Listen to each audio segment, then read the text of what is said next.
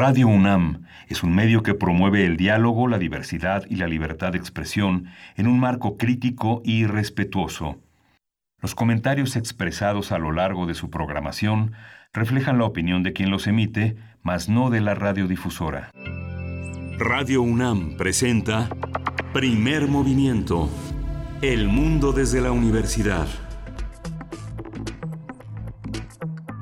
A mí me gustaría dar una noticia de último momento, pues con toda esta situación de los impactos del coronavirus, pues ya está confirmado por eh, pues que el Comité Olímpico Internacional y Japón pues acuerdan posponer un año los Juegos Olímpicos de Tokio 2020 así lo confirmó hace pues eh, una hora aproximadamente el primer ministro de ese país Shinzo Abe. Y pues algo que ya se esperaba Miguel Ángel eh, solo era cuestión de tiempo me parece y pues esta mala noticia pero necesaria. Es mala noticia por supuesto para muchos atletas pues que que, que han estado dedicando dedicando con todo su empeño eh, para, para llegar a esta meta de los Juegos Olímpicos, pues se retrasan un año. Y también es, es importante decir que, bueno, eh, son atletas que, que, no han podido entrenar en los últimos meses de la manera óptima, eh, al no tener acceso tal vez a, a, sus espacios de entrenamiento, y pues eso, eso complica las condiciones para, para el juego eh, el juego justo que significan los Juegos Olímpicos. Pues bueno, este es uno más de los impactos del coronavirus entre muchos otros eventos que se han cancelado o reprogramado, pero también hay otros que a partir de eh, aprovechar el espacio digital pues están surgiendo a lo largo de este día y de todos estos días estaremos compartiendo con ustedes pues todo lo que propone nuestra universidad. También en el caso específico de la coordinación de difusión cultural, ayer conversábamos con Jorge Volpi, el coordinador y nos hablaba de más de 700 actividades que se están ya eh, empezando a, a, realizar a través de distintos espacios electrónicos, ¿no?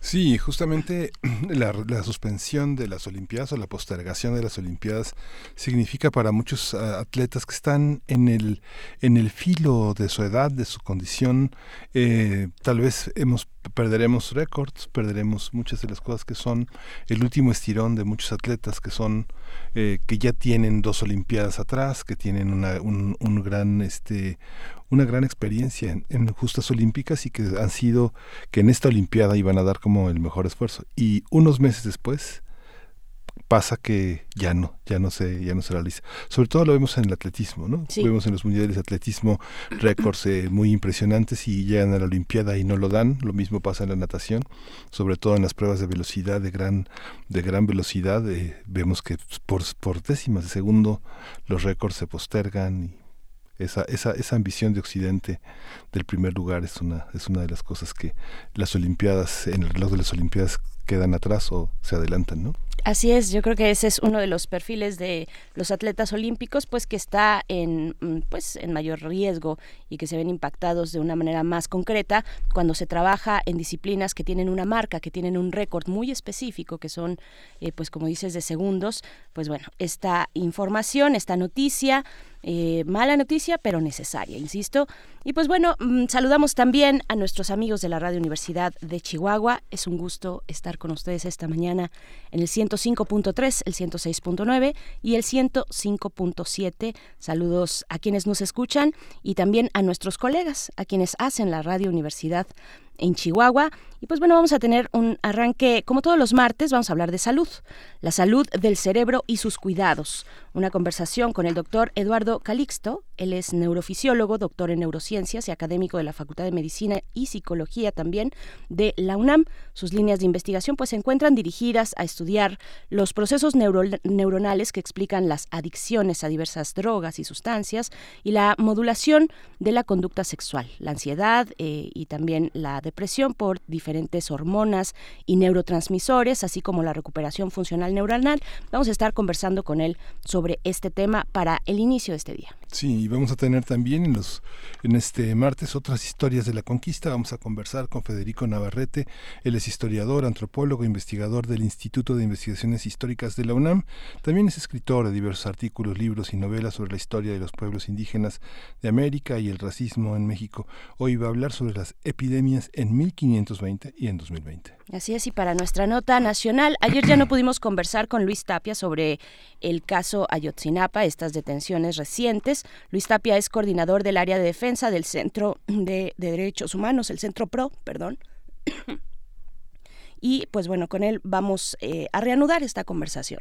Sí, vamos a tener en la nota internacional el cierre de fronteras, vamos a conversarlo con Alma Rosa Amador Iglesias, es licenciada en Relaciones Internacionales eh, y maestra en Estudios Internacionales por la UNAM. Ella ha estado muchas veces aquí en Primer Movimiento, es una colaboradora habitual. Ella se desempeña también como profesora del Centro de Relaciones Internacionales de la Facultad de Ciencias Políticas y Sociales de la UNAM y es responsable de la edición de la revista de Relaciones Internacionales en esa facultad. Así es, y la poesía necesaria de esta mañana a cargo de Miguel Ángel Quemain. Hoy me toca. En la mesa del día tendremos los derechos de las niñas y los niños y personas jóvenes ante la emergencia del COVID. Vamos a conversarlo con Alicia Vargas Ayala. Ella es directora del CIDES YAP, el Centro Interdisciplinario para el Desarrollo Social, y es integrante también del Consejo Directivo de la Redim. Y dentro de todas las opciones que tenemos uh, desde esta universidad para pasar esta emergencia, pues bueno, vamos a conversar con Amanda de la Garza. Ella es directora general de Artes Visuales y del MUAC. Con ella conversaremos sobre un programa, el programa MUAC Donde Estés, que ya está en línea. Ustedes pueden empezar, si tienen oportunidad, si están en su casa ahorita eh, en este resguardo sanitario, pues empezar a revisar las eh, páginas, los sitios digitales de, de las distintas instancias, museos, coordinaciones de la UNAM y van a poder observar pues que hay eh, bastantes opciones, bastantes opciones que se han dispuesto para esta compañía del distanciamiento social.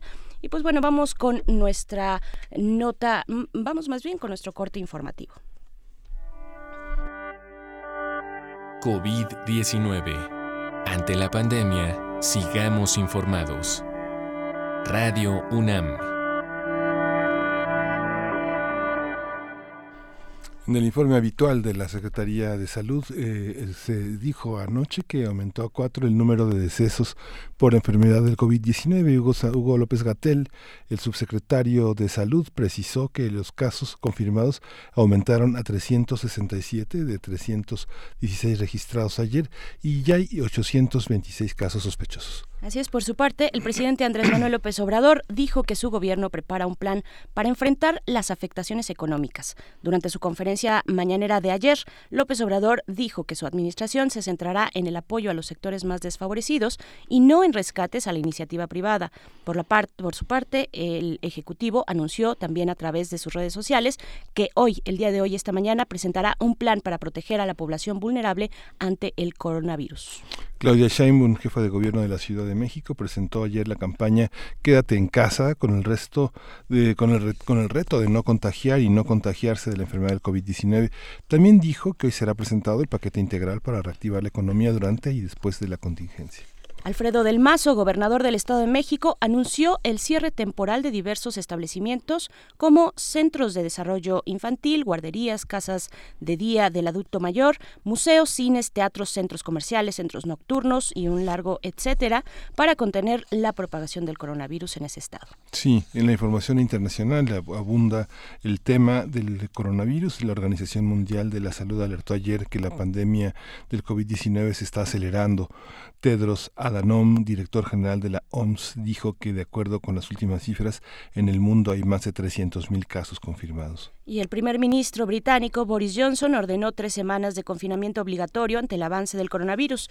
Reino Unido registra más de 6.700 casos y 335 personas muertas por la enfermedad del COVID-19. Sí, el Fondo Monetario Internacional también informó que los inversionistas han retirado 83 mil millones de dólares de los mercados emergentes desde el comienzo de la crisis del coronavirus. Se trata de la mayor salida del capital jamás registrada, según dijo Cristalina Georgieva, y es directora gerente del Fondo Monetario Internacional. También dijo que la recesión económica será al menos tan grave como la crisis financiera mundial. El gobierno alemán anunció ayer un plan por 156 mil millones de euros para atender las cuestiones sanitarias y la actividad económica ante la crisis por el nuevo coronavirus. El Consejo de Ministros de ese país aprobó una serie de medidas para atenuar la contratación económica prevista en alrededor de 5% debido a la pandemia del coronavirus. Antonio Guterres, secretario general de la ONU, hizo un llamado inmediato a un alto al fuego mundial para permitir corredores de ayuda humanitaria ante la contingencia por la pandemia el COVID-19. Así es, pues Belice se sumó por su parte ayer al resto de, al resto de los países del continente americano con personas contagiadas de esta enfermedad. El gobierno de ese país confirmó su primer caso positivo del COVID-19. Se trata de una mujer que regresó a Belice procedente de Los Ángeles. Las autoridades decretaron estado de emergencia por 72 horas para Cayo Ambergris y el cierre de todos los restaurantes, bares y casinos. Sí, el gobierno de El Salvador eh, solicitó al Congreso de su país que autorice la emisión de títulos, valores o la suscripción de préstamos para obtener recursos por 5 mil millones de dólares para atender los efectos económicos por la pandemia del nuevo coronavirus. Y en Canadá, las provincias de Ontario y Quebec ordenaron el cierre de todas las empresas no esenciales. De acuerdo con las cifras oficiales, 2.035 personas han sido contagiadas y el número de muertos es de 24. Sí, la, en el caso de la UNAM, la Universidad Nacional Autónoma de México ofrecerá atención psiquiátrica, psicológica y psicosocial a distancia durante la contingencia por la enfermedad, por la, durante la enfermedad del COVID-19. Este servicio va a ser proporcionado por las clínicas del Departamento de Psiquiatría y Salud Mental de la Facultad de Medicina mediante una plataforma de telemedicina y del expediente electrónico para los integrantes de la comunidad universitaria que así lo necesiten. Así es, también a partir de ayer TV UNAM comenzó la transmisión en vivo del programa La UNAM Responde, en el que expertos de nuestra casa de estudios resolverán dudas de la población sobre la enfermedad del COVID-19. La emisión será de lunes a viernes a las 3 de la tarde durante el tiempo que dure la contingencia y tendrá una retransmisión a las 6.30 de la tarde todos los días. Y pues vamos a ir con música, vamos a ir con música para, ah, para dar una pausa en este, en este día. Es una de las características de, nuestro programa. Vamos a escuchar de The Panther, eh, vamos a escuchar de The Panther, de este gran cantante del norte de África, Manu Dibango, que falleció ayer. Falleció ayer a los 86 años de edad, pues víctima también de esta enfermedad del COVID-19. Pues vamos a escuchar Manu Dibango.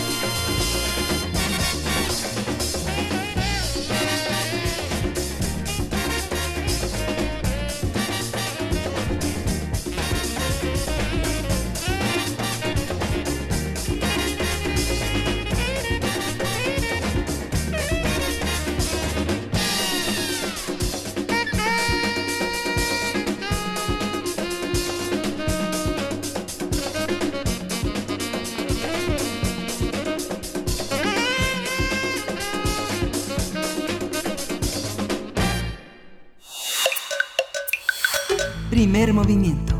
Hacemos comunidad. Martes de salud. El cerebro, considerado el órgano complejo más importante del cuerpo, es el elemento principal del sistema nervioso central. Pesa alrededor de 1.3 y 1.5 kilogramos. Para que su peso no suponga un impedimento en nuestras actividades diarias, flota en líquido cefalorraquídeo dentro del cráneo.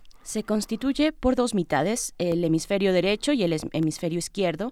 Ambos hemisferios están conectados entre sí por una estructura denominada cuerpo calloso, formado por millones de fibras nerviosas que recorren todo el cerebro. A pesar de que son casi idénticos en tamaño, los hemisferios no se utilizan de la misma forma y tienen funciones diferentes. El derecho está relacionado con la expresión no verbal, dicen, la percepción, orientación espacial, la conducta emocional, el recuerdo de caras, voces y melodías, mientras que el lado derecho piensa y recuerda en imágenes.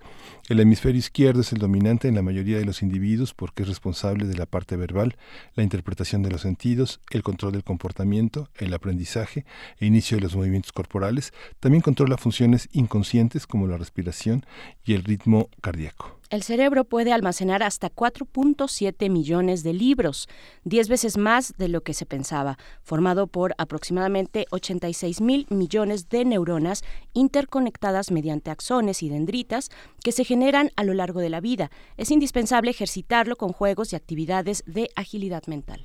Este órgano tan complejo es afectado por factores externos e internos. Consumir alcohol, tabaco deteriora de manera evidente la memoria, la capacidad del cerebro de planificar y la destreza para cualquier tarea cognitiva. También dicen que el cerebro puede sufrir enfermedades neurodegenerativas como el Alzheimer, tumores, invasiones bacterianas o derrames cerebrales. Y a partir de la celebración de la Semana del Cerebro, vamos a hablar sobre este sorprendente órgano del cuerpo humano y los cuidados para su buena salud. Y para eso nos acompaña a través de la línea el doctor Eduardo Calixto. Él es neurofisiólogo, doctor en neurociencias y académico de las Facultades de Medicina y de Psicología de esta universidad y sus líneas de investigación se encuentran dirigidas a estudiar los procesos neuronales que, se, eh, que explican las adicciones, por ejemplo, a diversas sustancias y modulación de la conducta sexual, ansiedad y depresión por diferentes hormonas y neurotransmisores, así como la recuperación funcional neuronal. Y pues bueno, le damos la bienvenida en esta mañana, doctor Eduardo Calixto. Gracias por estar con nosotros en primer movimiento ¿Qué tal? Muy buenos días. Siempre un honor platicar con ustedes. gracias. Al contrario, gracias. Gracias, doctor. Pues bueno, que ya dimos una explicación, pero por favor usted coméntenos con mayor profundidad qué es el cerebro, cómo lo podemos entender, cuáles son, eh, digamos, los últimos hallazgos sobre su funcionamiento y su importancia para nosotros. Pues después de esta magnífica nota resumen que han dicho, lo que podemos decir es que es una estructura que sigue conectando neuronas que desde que nacemos puede seguir generando hasta el último día de nuestra vida nuevas sinapsis y que esto implica claramente que el cerebro nunca deja de aprender o de detectar cosas. Es una estructura que cambia su consumo de oxígeno y de glucosa de acuerdo a la emoción en la que estamos. Y por ejemplo, si estamos tristes, esta es la única emoción que nos hace gastar tanta energía, que es la que se autolimita más rápido de todas las emociones que podemos experimentar. Por eso después de llorar podemos quedarnos dormidos, sentir hambre, y nos tranquiliza y nos calma. Y además de ello, pues nos hace que el cerebro por sí solo genere la liberación de algunas sustancias que nos hacen sentir placer. Ningún órgano es capaz de generar un proceso que después de él pueda sentirse mejor y esto pues es una autorregulación tan hermosa y tan funcional. Somos la única especie que podemos detectar el llanto e interpretar las lágrimas, pero también con nuestro cerebro sabemos que somos la única especie que sabemos que vamos a morir. Ninguna otra especie detecta o señala dentro de sus cuidados un proceso de entender que la muerte es un proceso irreversible y por consecuencia nuestro cerebro nos implica un cuidado maravilloso de nuestra vida, no solamente de la nuestra, sino de nuestros hijos, de nuestro entorno. Y con todo esto, bueno, pues un cerebro que en la medida que nosotros lo vamos cuidando, el cerebro también responde a estos cuidados en, diversas etapas de la vida. Tenemos una capacidad para memorizar y, y hacemos procesos para generar una inteligencia que es característica de esta especie, que si bien nosotros tenemos, no tenemos el cerebro más grande de todos los mamíferos, sí podemos decir que tenemos el cerebro más inteligente, porque el número de neuronas que tenemos en el espacio que tenemos, ya dadas las conexiones con las que se realizan estas conexiones, finalmente nos hacen sumamente inteligentes. De ahí que que en la escala de evolución, el ser humano es una de las especies que más ha hecho una aplicación y una adaptación muy importante, pero también es parte de este proceso de desadaptación que lo vemos y que llega a distorsionar efectivamente. esta, esta cuestión que señala tan llamativa el tema de la muerte, sabemos que vamos a morir, pero tal vez detrás de todo eso está el tema del tiempo, ¿no? El tema del tiempo que otros, que otros seres vivos no poseen. Sabemos que vamos a morir, pero no sabemos a dónde vamos a ir, ¿no? Ni qué va a pasar después, ni cómo vamos a trascender, que son como cuestiones que a las que el cerebro se enfrenta y que la ciencia ha tratado de, de separar incansablemente, como si el cerebro pudiera este separarse del lenguaje, del sentido este cartesiano del cuerpo y del alma. El cerebro eh, aloja aloja una, una forma de alma, ¿Es ¿es el alma del cuerpo? Qué, interesante pregunta. Cuando uno hace un estudio de resonancia magnética y trata de mapear qué es lo que está pasando adentro, hoy podemos sacar fotografías lo más cercanas a un cerebro activo y puedo decir abiertamente que el proceso sería de conexiones de redes neuronales para el, el pensamiento y la conexión que en algunos momentos diríamos que sería el alma. A mí me parece que es todavía muchísimo más complejo dar una respuesta concreta a esta pregunta, pero si tú me preguntas a mí a su vez, ¿en dónde está el alma? Yo te diría, es una conexión aproximadamente de 12 áreas cerebrales que tienen que comunicarse y no el y el hecho de que no se comunicaran diríamos que no tuviéramos alma. Esta percepción y esta digamos convencimiento y esta digamos proyección de vida siempre está en el cerebro y digo y en este contexto distorsiono mucho en el contexto de que muchas personas dicen es que es que el corazón es el corazón el que el que siente no todo está en nuestro cerebro y aunque el corazón llega a tener no más de 22 mil neuronas el complejo de esas neuronas no generan pensamientos o no dan una reacción por sí solas iniciadas desde ese, desde ese sitio. Se retroalimentan constantemente con el cerebro que dan pauta a decir que lo que suena en el corazón es una consecuencia de lo que el cerebro ya pensó. Además del corazón, también el estómago, ¿no? Tiene una actividad importante eh, y, se relaciona también de maneras diversas eh, específicamente con el, con el cerebro, doctor. ¿Cómo, ¿Cómo, se, se, distingue la vida de las neuronas frente a otras células? Y también pues empezar a, pensar en, en, la salud de, de, ese órgano, cómo, cómo cuidar nuestras neuronas, cómo cuidar nuestro cerebro a lo largo de nuestra vida.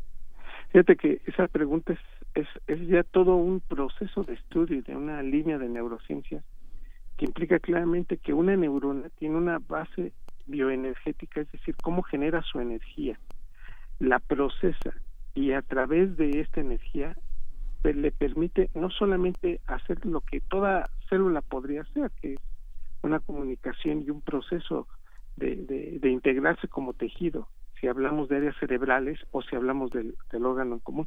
Lo que nos queda muy claro es que una neurona utiliza también la mitocondria para realizar sus neurotransmisores. En forma increíble, una neurona que es una célula que es capaz de generar tanta energía y que además genera sus impulsos a través de pulsos eléctricos de cambios específicamente en milivoltios y que se llaman potenciales de acción y que estos propagan sin decremento a otras áreas cerebrales, la misma estructura que nos genera estos cambios también de mover el sodio y el potasio a uno y otro lado de la membrana para generar un potencial de membrana en reposo. Valga todo este tecnicismo es para que digamos que una neurona es capaz de generar estímulos como respuesta ante pues un factor que los está detonando. También la neurona tiene una estructura mitocondrial que además de dar energía genera neurotransmisores. La importancia de esto es que algunos neurotransmisores para sintetizarlos son más tóxicos que otros Hacer un neurotransmisor que se llama GABA o glutamato es relativamente sencillo porque está adaptado a la bioenergética de una molécula que en el cuerpo pues la tenemos todos que se llama glucosa. El problema es cuando tenemos un neurotransmisor que se llama dopamina y la dopamina es capaz de generar radicales libres que a la postre pueden matar a una neurona.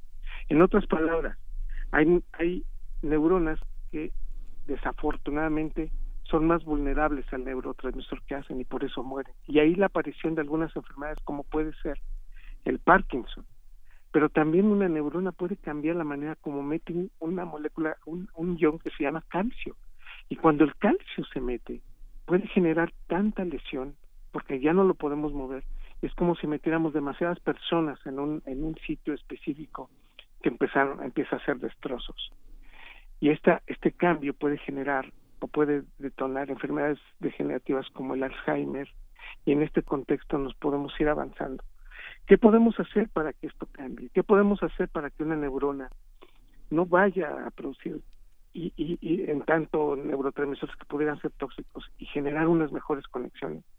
Lo, lo dices también y la pregunta concreta serían, yo lo resumiría en cuatro aspectos fundamentales. Uno sería el movernos cuando el cerebro se mueve, cuando una persona se mueve, cuando una persona hace ejercicio, cuando una persona está en constante movimiento, el metabolismo cerebral se condiciona y entonces permitimos una mejor conexión neuronal. Dos, leer, tener creatividad con esa lectura. Si nosotros obligamos a leer al cerebro, este, esta lectura genera un andamiaje de conexiones neuronales que les vamos a utilizar para otra situación. El hecho de aprender un idioma, el hecho de estar pensando en otro idioma, el hecho de viajar, el hecho de estar en esta situación de aprender cosas nuevas, le ayudan muchísimo al cerebro.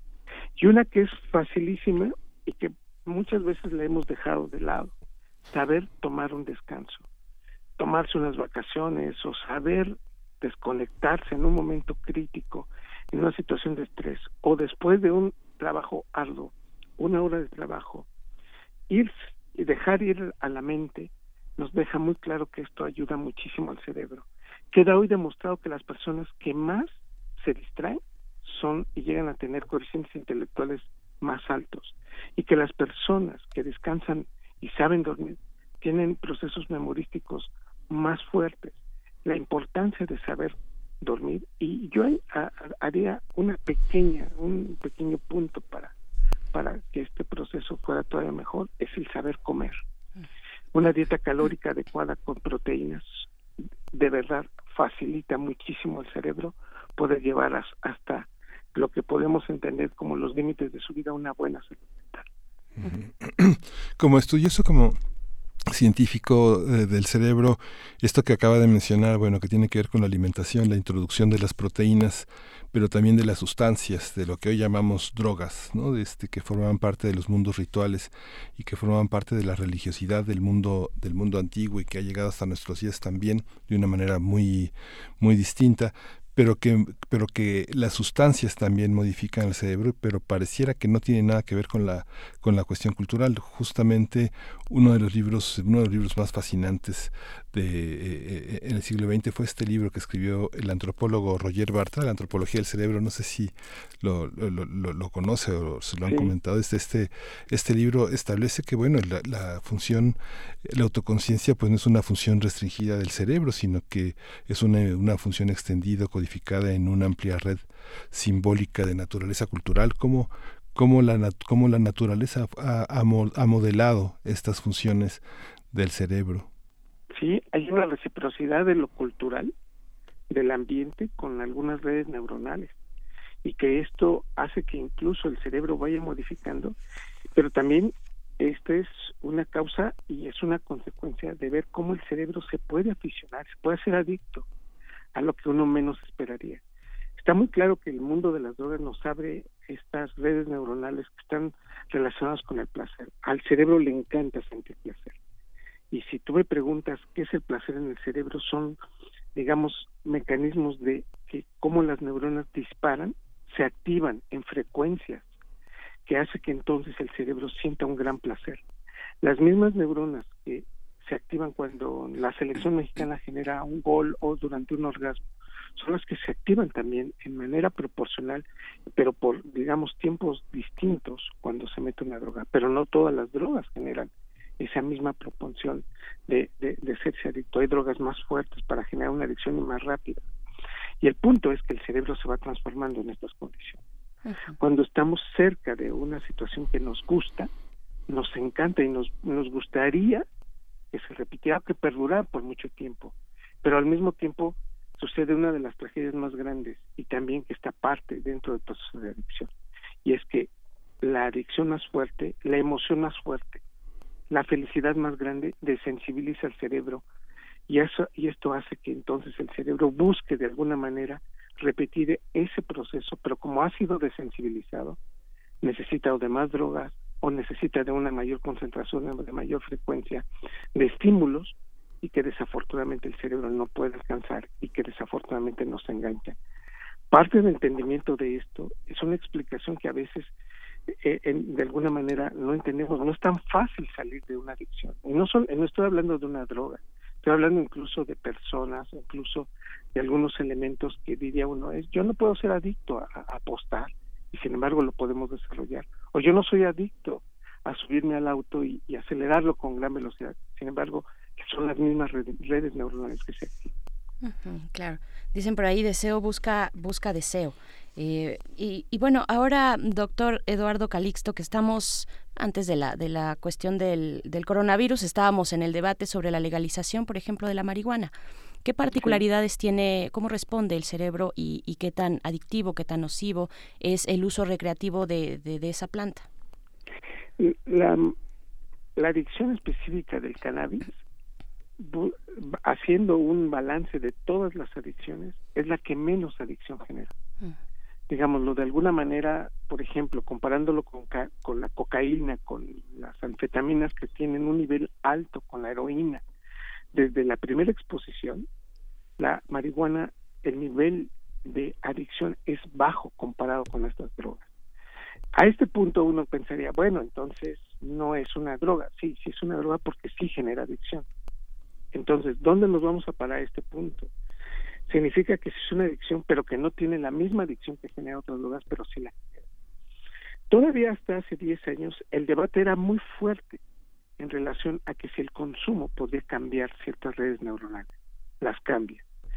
Que si el consumo genera muerte neuronal, había un grupo, y, y este era muy amplio, en el desarrollo de la teoría específica de que no lo hacía. Hoy lo sabemos que sí lo hace que sí puede estar involucrado con apoptosis y muerte neuronal. Existe el debate específico de que si la adicción que se genera en el cerebro puede generar también cambios a nivel tanto del tracto respiratorio como de otros órganos, y lo hace. El cannabis genera teratogenia, es decir, si una mujer embarazada está cerca o fuma la marihuana, puede cambiar la formación de órganos de su hijo y no solamente de eso, de generar trastornos irreversibles en la organogénesis del futuro bebé. O también puede estar relacionado con el, incremento, el incremento de algunos tipos de cáncer que puede estar relacionado con el tracto respiratorio. Sin embargo, y esto pasando del, del, plano del, del, uso recreativo al uso medicinal, también tiene efectos benéficos. Y este proceso entonces genera entonces el, el dilema. ¿Qué es lo que vamos a hacer? Por ejemplo, para el incremento de la presión intraocular, los mejores medicamentos que se pueden utilizar vienen derivados de la marihuana. Para ciertos tipos de cáncer avanzados y la utilidad para el, para el uso del manejo del dolor también se puede utilizar. Entonces, aquí el punto esencial y la parte fundamental es saber a quién se la vamos a dar y, y a quién se la podemos sugerir. Esto es casuístico, no es para todos. Y esto, e, e, este gran debate creo que sí se debe de seguir teniendo y en términos generales tener esta información. Cuando una persona lo va a decidir, debe de saber cuáles son las consecuencias y sobre de eso, con el uso de la conciencia que le das este órgano maravilloso, entender que sí tiene consecuencias y saber a lo que se va a, a lo que se va a exponer. Y por otro lado, tener un sector salud que pueda atender estas nuevas adicciones que seguramente se van a desarrollar en el momento en que esto se libere. Esta parte de hay otro opiáceo que es el de la nicotina que es uno de los más potentes que existe porque tengo entendido que es una sustancia que es muy parecida a una de las dos fundamentales en el cerebro. Una es un azúcar y otra es un es, la acetilcolina, se llama. Sí. Es un, el, opiáceo que es tan parecido a la nicotina, no, recuerdo en este momento cuál es, pero eh, lo, que, lo que sabía es que es un opiáceo que tiene una estructura molecular tan semejante que eh, la información parece sustituir la nicotina por, esa, por ese grado de placer que produce esa sustancia. Lo, lo que sucede eh, no, no, es un opiáceo como tal. La nicotina tiene una función muy importante sobre los receptores que reconoce un neurotransmisor que se llama acetilcolina pero también está relacionado con el procesamiento de la liberación de dopamina en nuestro cerebro. De ahí que el hecho de fumar sí genera y condiciona una sensación de placer. Y ante esta situación, el placer pues llega por momentos que no puede ser, digamos, esperado. Y ante esta situación reconocemos que una de las condiciones, todavía hace 20 años se decía que el cigarro generaba un condicionamiento psicológico y no una adicción farmacológica pues tenemos que decir que hacen los dos, que no solamente la dependencia psicológica, sino también es farmacológica, por la liberación muy fuerte que tiene de integrar no solamente dopamina, sino endorfina, y específicamente integrar todo este, todas estas redes neuronales que están relacionadas con el placer. Y amén de ello, pues también tenemos que reconocer que la nicotina tiene muchísimos efectos, pero uno muy importante es el efecto de hacer lipólisis o generar un incremento en la lipólisis. ¿Qué, qué, significa esto? Ayuda a bajar de peso. Y, y, entiéndase, y lo digo muy con mucho cuidado porque sé que en el medio que estoy hablando y a las personas que le estoy diciendo, esto no puede ser utilizado para bajar de peso y sin embargo reconocemos que una persona que va a dejar el tabaco, que va a dejar el uso de la nicotina como, como, como una adicción, uno de los efectos concomitantes y paralelos a los que se da es el incrementar de peso desde 4 a 8 kilos en los siguientes 3 a 12 meses.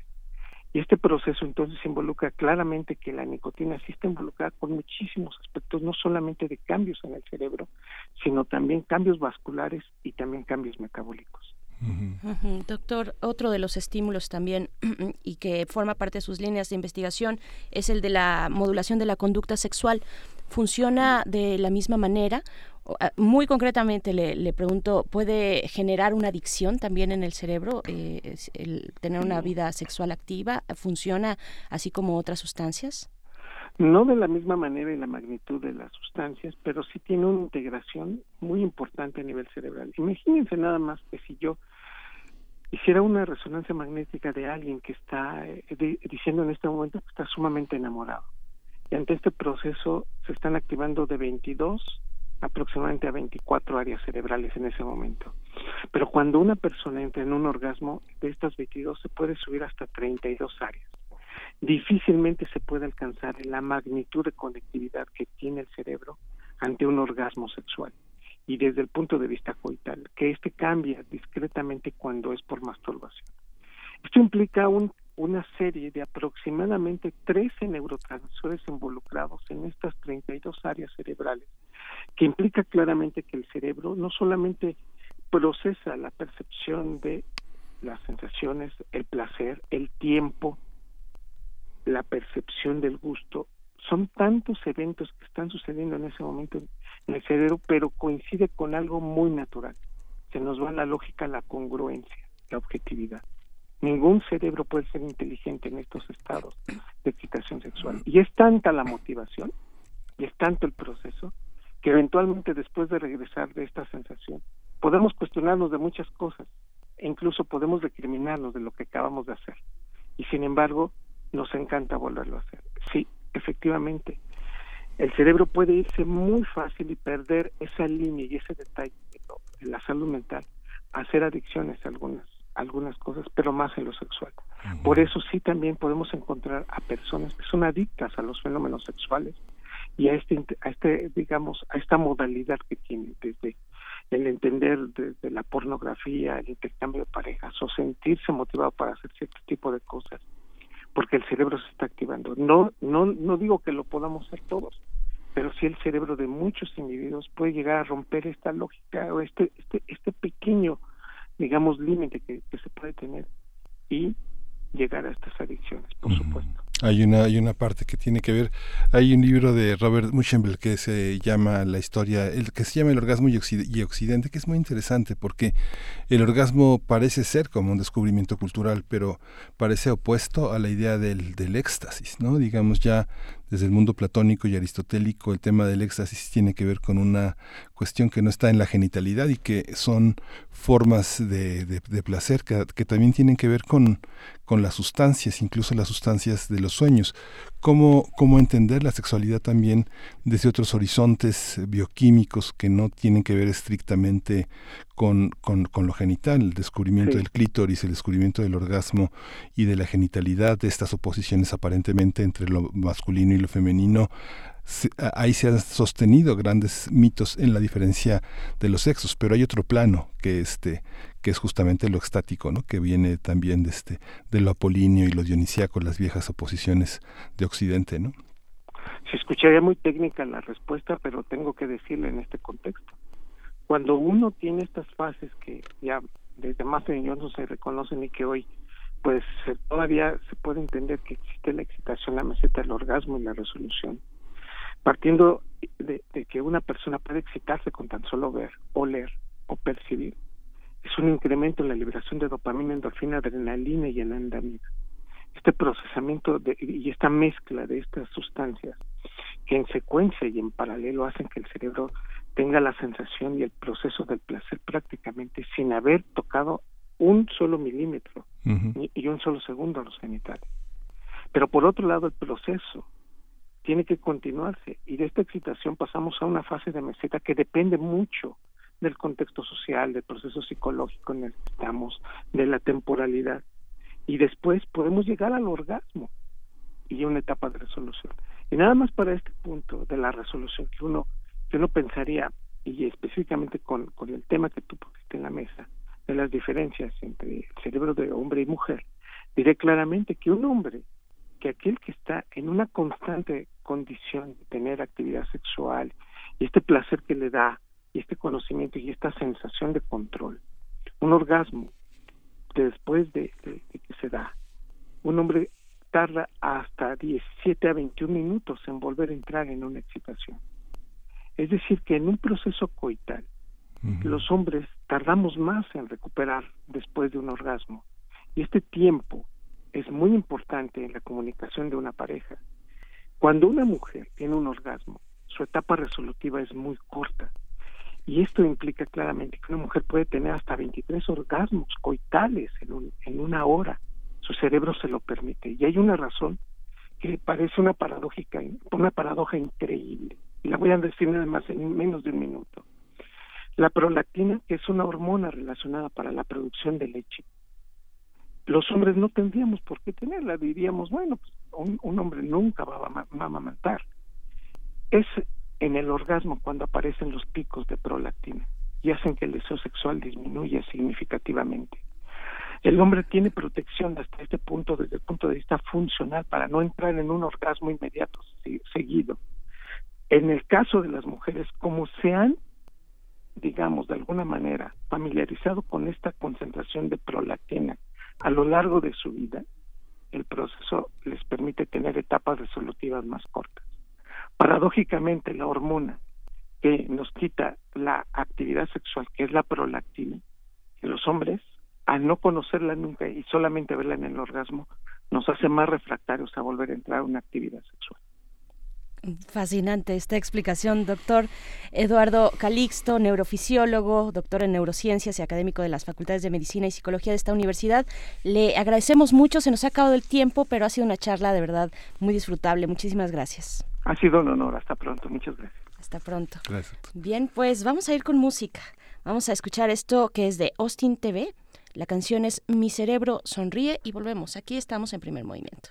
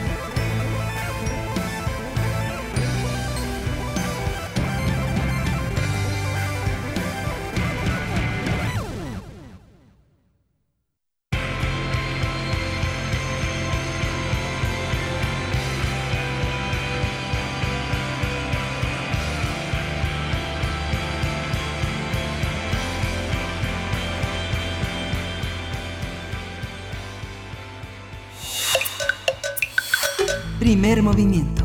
Hacemos comunidad. Otras historias de la conquista.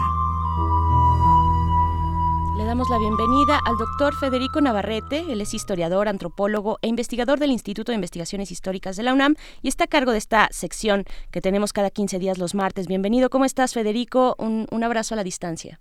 Hola, buenos días, este, Berenice. Pues sí, también un abrazo. a la distancia. un sano abrazo. son ahora los abrazos. Miguel aunque Ángel, aunque días. siempre nos los damos a la distancia, Federico, Sí, realmente. pero ahora con énfasis.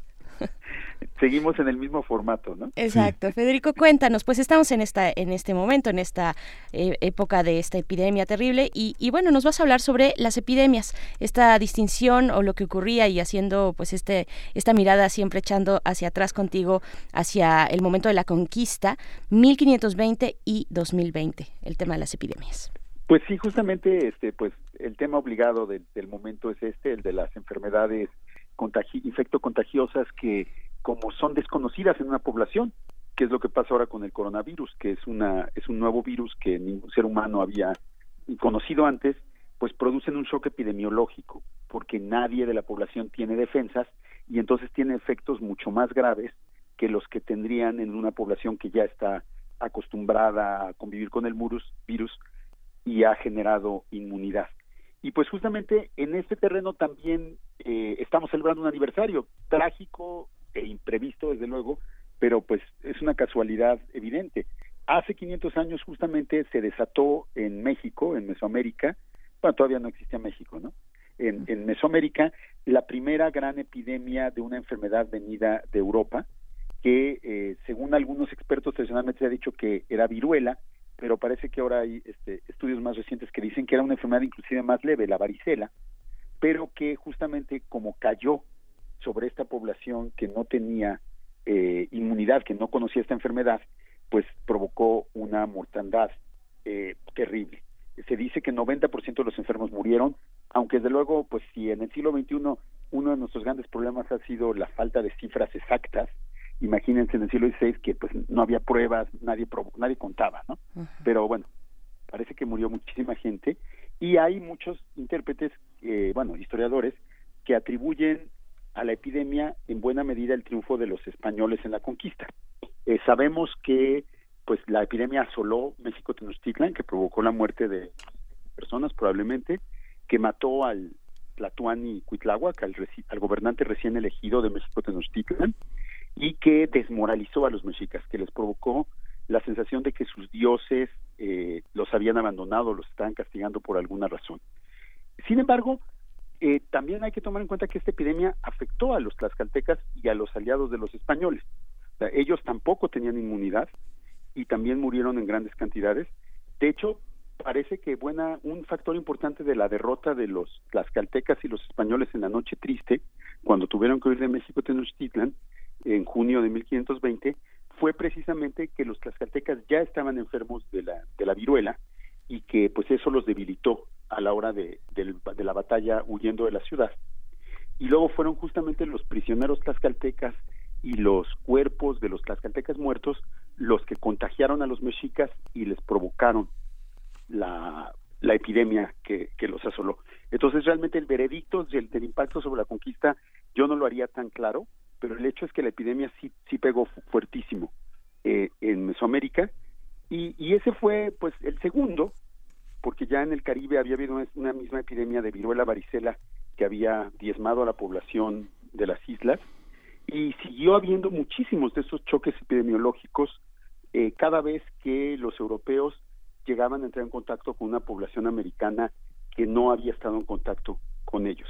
De hecho, los últimos casos de este tipo de trágicos eh, eventos se han dado en las últimas décadas.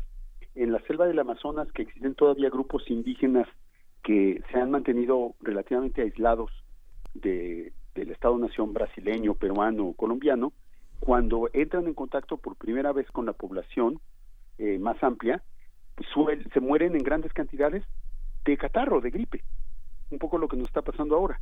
Como es la gripe que ya todos nos defendemos de ella, a falta de defensa para estos indígenas resulta mortal, como el coronavirus lamentablemente está resultando para tantos seres humanos, eh, otros seres humanos en el siglo XX, ¿no? Entonces, pues, eh, eh, este choque epidemiológico, esto, esta serie de choques epidemiológicos, de epidemias terribles, han sido parte del proceso de colonización y conquista de América y del mundo. La gran pregunta que nos queda es, ¿hasta qué punto son un fenómeno humano o extrahumano? Y hasta qué punto también, de alguna manera, podemos decir que son eh, una consecuencia no deseada o forman parte del propio proceso de colonización. Eh, y ese es un tema que tiene que ver con, con algo que también estamos discutiendo en el siglo XXI, ¿no? Que es la, de alguna manera, las dimensiones sociales y políticas de las epidemias. Las epidemias nunca son un fenómeno biológico nada más, sino que obviamente combinan también factores económicos y sociales, ¿no?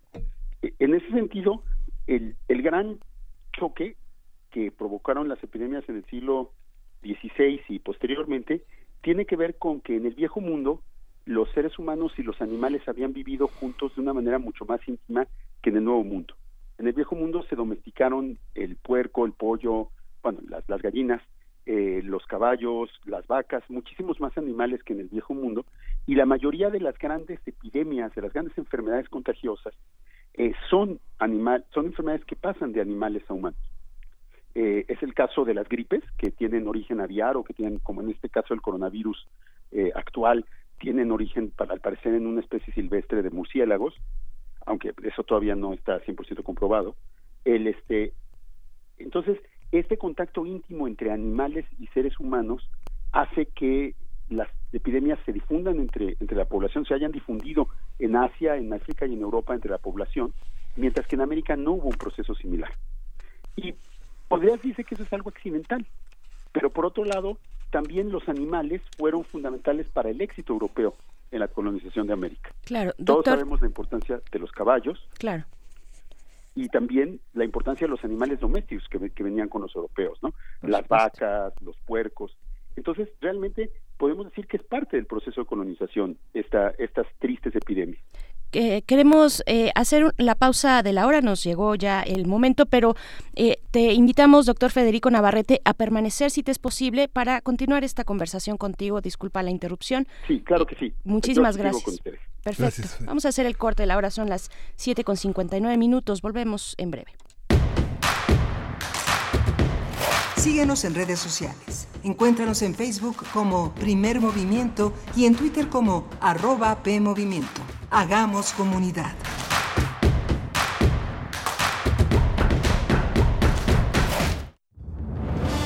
La vida está llena de sucesos incomprensibles, maravillosos y misteriosos. Cuando nosotros no le encontramos respuesta, entonces se vuelve un caso para... La araña. Acércate al conocimiento científico y técnico de la mano de especialistas en la serie de divulgación la araña, patona. Con Juan Manuel Valero. Todos los sábados a las 13 horas por el 96.1 de FM. Todo tiene una explicación si la sabemos buscar. Radio UNAM. Experiencia sonora.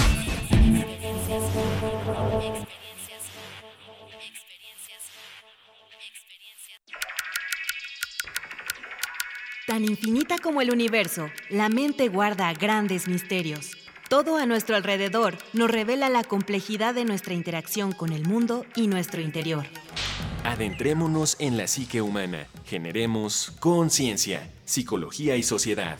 Con Berenice Camacho y las doctoras en psicología, Mariana Gutiérrez, Laura Ramos Langurén y el maestro Jorge Álvarez Martínez todos los lunes a las 18 horas por el 96.1 de FM. Y su retransmisión los jueves a las 19 horas por el 860 de AM. O si lo prefieres, escucha el podcast en radiopodcast.unam.mx. Radio UNAM, Experiencia Sonora. A lo largo de los años, el INE ha construido el documento más confiable para identificarnos y participar. Mi INE ahora tiene nuevos elementos de seguridad con la tecnología más avanzada que protegen mis datos personales. Mi nueva INE es única. Es como yo, con ella voto. Con mi voto elijo. Con mi elección construyo el país que quiero. Si tu INE aún está vigente, no necesitas renovarla. Yo me identifico con la democracia. Contamos todas, contamos todos. INE. Ante el coronavirus COVID-19, la mejor protección es estar preparados. Lávate las manos con frecuencia o usa gel antibacterial. Evita tocarte la cara y desinfecta superficies y objetos de uso común. Ve al médico si tienes fiebre y tos, con malestar general, dolor de cabeza y dificultad para respirar. Toma mucha agua, no te automediques y no difundas rumores. Si te cuidas tú, nos cuidamos todos. Gobierno de México.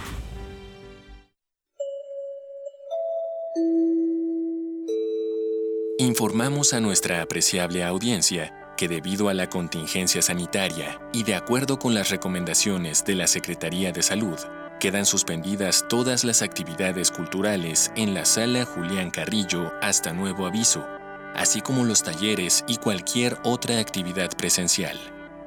Estamos tomando todas las precauciones necesarias para garantizar la seguridad. Te sugerimos seguir las recomendaciones de salubridad pertinentes y salir lo menos posible de casa. Gracias por su atención. Radio UNAM, Experiencia Sonora.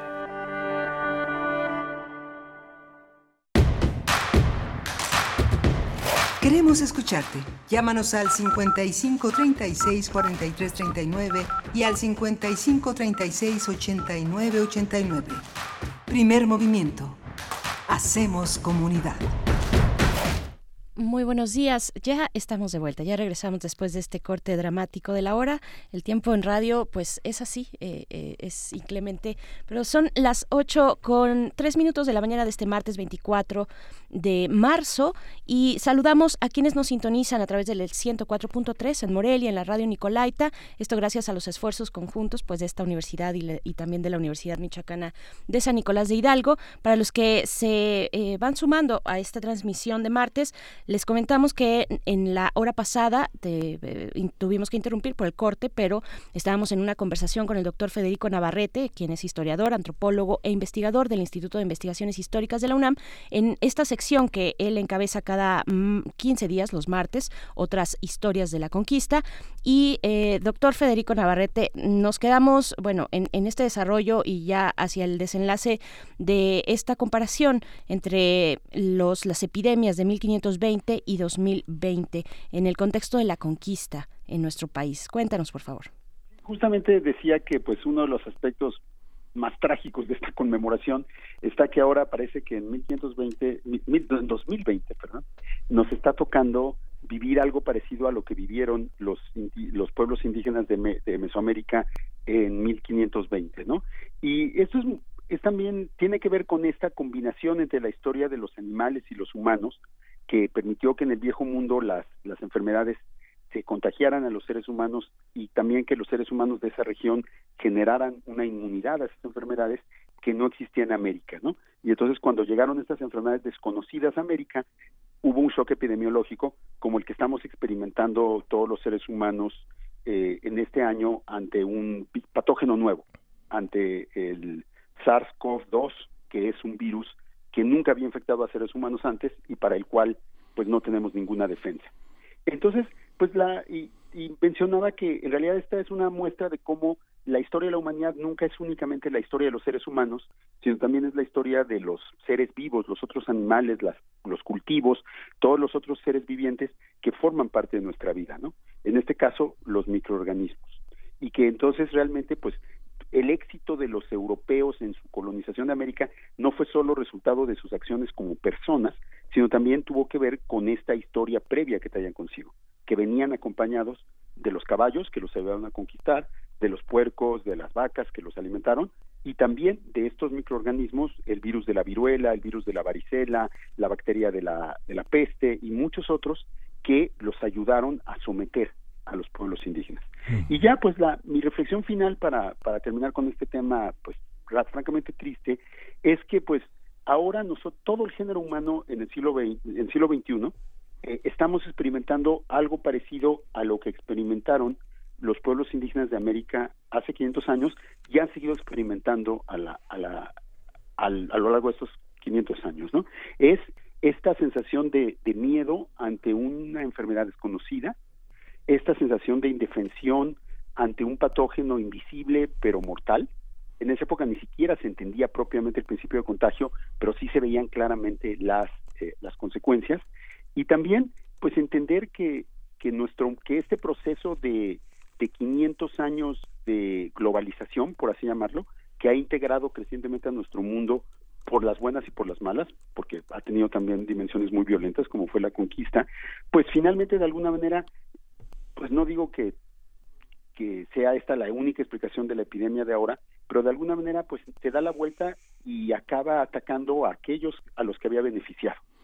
Es decir, que esta creciente interacción, intercomunicación entre seres humanos y especies animales domesticadas y no domesticadas, pues como nos habían advertido ya, podía provocar una pandemia como la que estamos viviendo ahora, y, y ahora podemos quizá entender lo que sintieron y lo que experimentaron los indígenas, lo que han experimentado en los últimos 500 años, y también entender pues que esos choques epidemiológicos son una tragedia desde donde los veamos, más allá de que a veces sirvan a los intereses de unos o eh, dañen a los intereses de todos, son sobre todo un problema compartido de la humanidad. Lo fueron hace 500 años y lo siguen siendo hoy. Oye, Federico, quiero hacerte una pregunta, porque fíjate que, bueno, hay una, hubo un debate eh, muy amplio de, según sé, de más de un siglo, el tema de la salmonela y, y, el tema de la salmonela y las grandes muertes a través de la salmonela que no se podía atribuir a una, a una cuestión que estuviera ya desde el mundo prehispánico o que hubiera llegado a través también de animales eh, o alimentos en mal estado por parte de los españoles. Y la pregunta es, ¿hay evidencia documental, digamos, de la letalidad de algunos virus? No sé, nosotros tenemos cuatro ciénegas que sabemos de la antigüedad de los virus del, del, mundo del mundo bacteriano que está en ese en ese repositorio natural pero ¿Tenemos evidencias de que no sean estrictamente documentales a través de textos, sino de evidencias que la arqueología haya rescatado sobre vida bacteriana o vida vírica? Eh, las bacterias sí sobreviven arqueológicamente, a lo como, pues, como es el este, caso de la salmonella. Se han hecho estudios de virología arqueológica que lo que permiten, pues a través del estudio del DNA, pero o, o, del, o del encuentro de, o se encuentran algunas, este, más bien, se encuentran cuerpos con sintomatologías claras de alguna enfermedad y eso permite hacer una especie de autopsia pues, este, digo, muy posterior en el tiempo y diagnosticar un poco la dolencia que tuvo. Justamente esos estudios son los que están empezando a determinar y también las propias descripciones de las epidemias en el siglo XVI, aunque son vagas, sí identifican síntomas que permiten identificar enfermedades específicas, ¿no? Entonces, este, sí, y por otro lado, también las crónicas de los españoles nos cuentan que los españoles se enfermaron de enfermedades americanas. no, eh, digamos que el choque epidemiológico fue en, las dos, en los dos sentidos, pero claramente las enfermedades americanas no eran tan virulentas y tan mortíferas como las que venían del viejo mundo. Entonces, lo que sabemos es más bien que hubo un intercambio de, de patógenos americanos y europeos eh, con un balance infinitamente favorable para los europeos, digamos que eran los más poderosos, ¿no? Así es. Sería también muy interesante en, en alguna otra ocasión, doctor Federico Navarrete, hablar de los mercados, de los mercados, porque bueno, finalmente en el centro de esta eh, ahora pandemia, pues están los mercados húmedos de, China, que ya fueron prohibidos, donde se comercian de manera eh, ilegal eh, especies salvajes. Pero bueno, eso lo dejamos para otra ocasión. Los mercados en, en la época de la conquista, lo que ocurría Claro que ahí, sí. el trajín en esos espacios. Y pues bueno, no nos queda más que agradecerte mucho, mandarte un abrazo de nuevo y, y desearte un feliz martes. Pues un abrazo y buen martes para ustedes también. Gracias. Hasta pronto, Federico. Hasta luego. Navarrete. Bien, pues eh, vamos a, a- decirles que lo que va a ocurrir en esta hora, vamos a estar conversando en unos momentos más con Luis Tapia, coordinador del área de defensa del Centro Pro de Derechos Humanos, acerca del caso Ayotzinapa y estas recientes detenciones que se hicieron eh, de ex policías eh, que, que- que estaban ahí en el caso investigando. Hay casos de también de tortura hacia ciertos testigos. En fin, lo vamos a conversar con Luis Tapia en unos momentos más. Sí, vamos a hablar también del cierre de fronteras, qué significa en el plano internacional esta, este, este plan, este modelo de prevención de acción frente a, la, eh, frente a una epidemia como la que tenemos. Y vamos a tratarlo con Alma Rosa Amador Iglesias, que es una experta una especialista en asuntos internacionales. Vamos a hablarlo con ella, que es licenciada en Relaciones Internacionales y maestra en Estudios Internacionales por la UNAM. Así es. Y pues hace unos momentos solamente mencionar que ya durante la conferencia matutina de la presidencia, eh, Hugo López Gatel pues ya anunció que México entra de manera formal a la segunda fase, a la fase 2 de esta emergencia sanitaria por el COVID-19. Vamos a hacer una pausa musical y volvemos esto. ¿Lo tienes por ahí? Sí, vamos a escuchar de Buzzcocks Ever Falling in Love.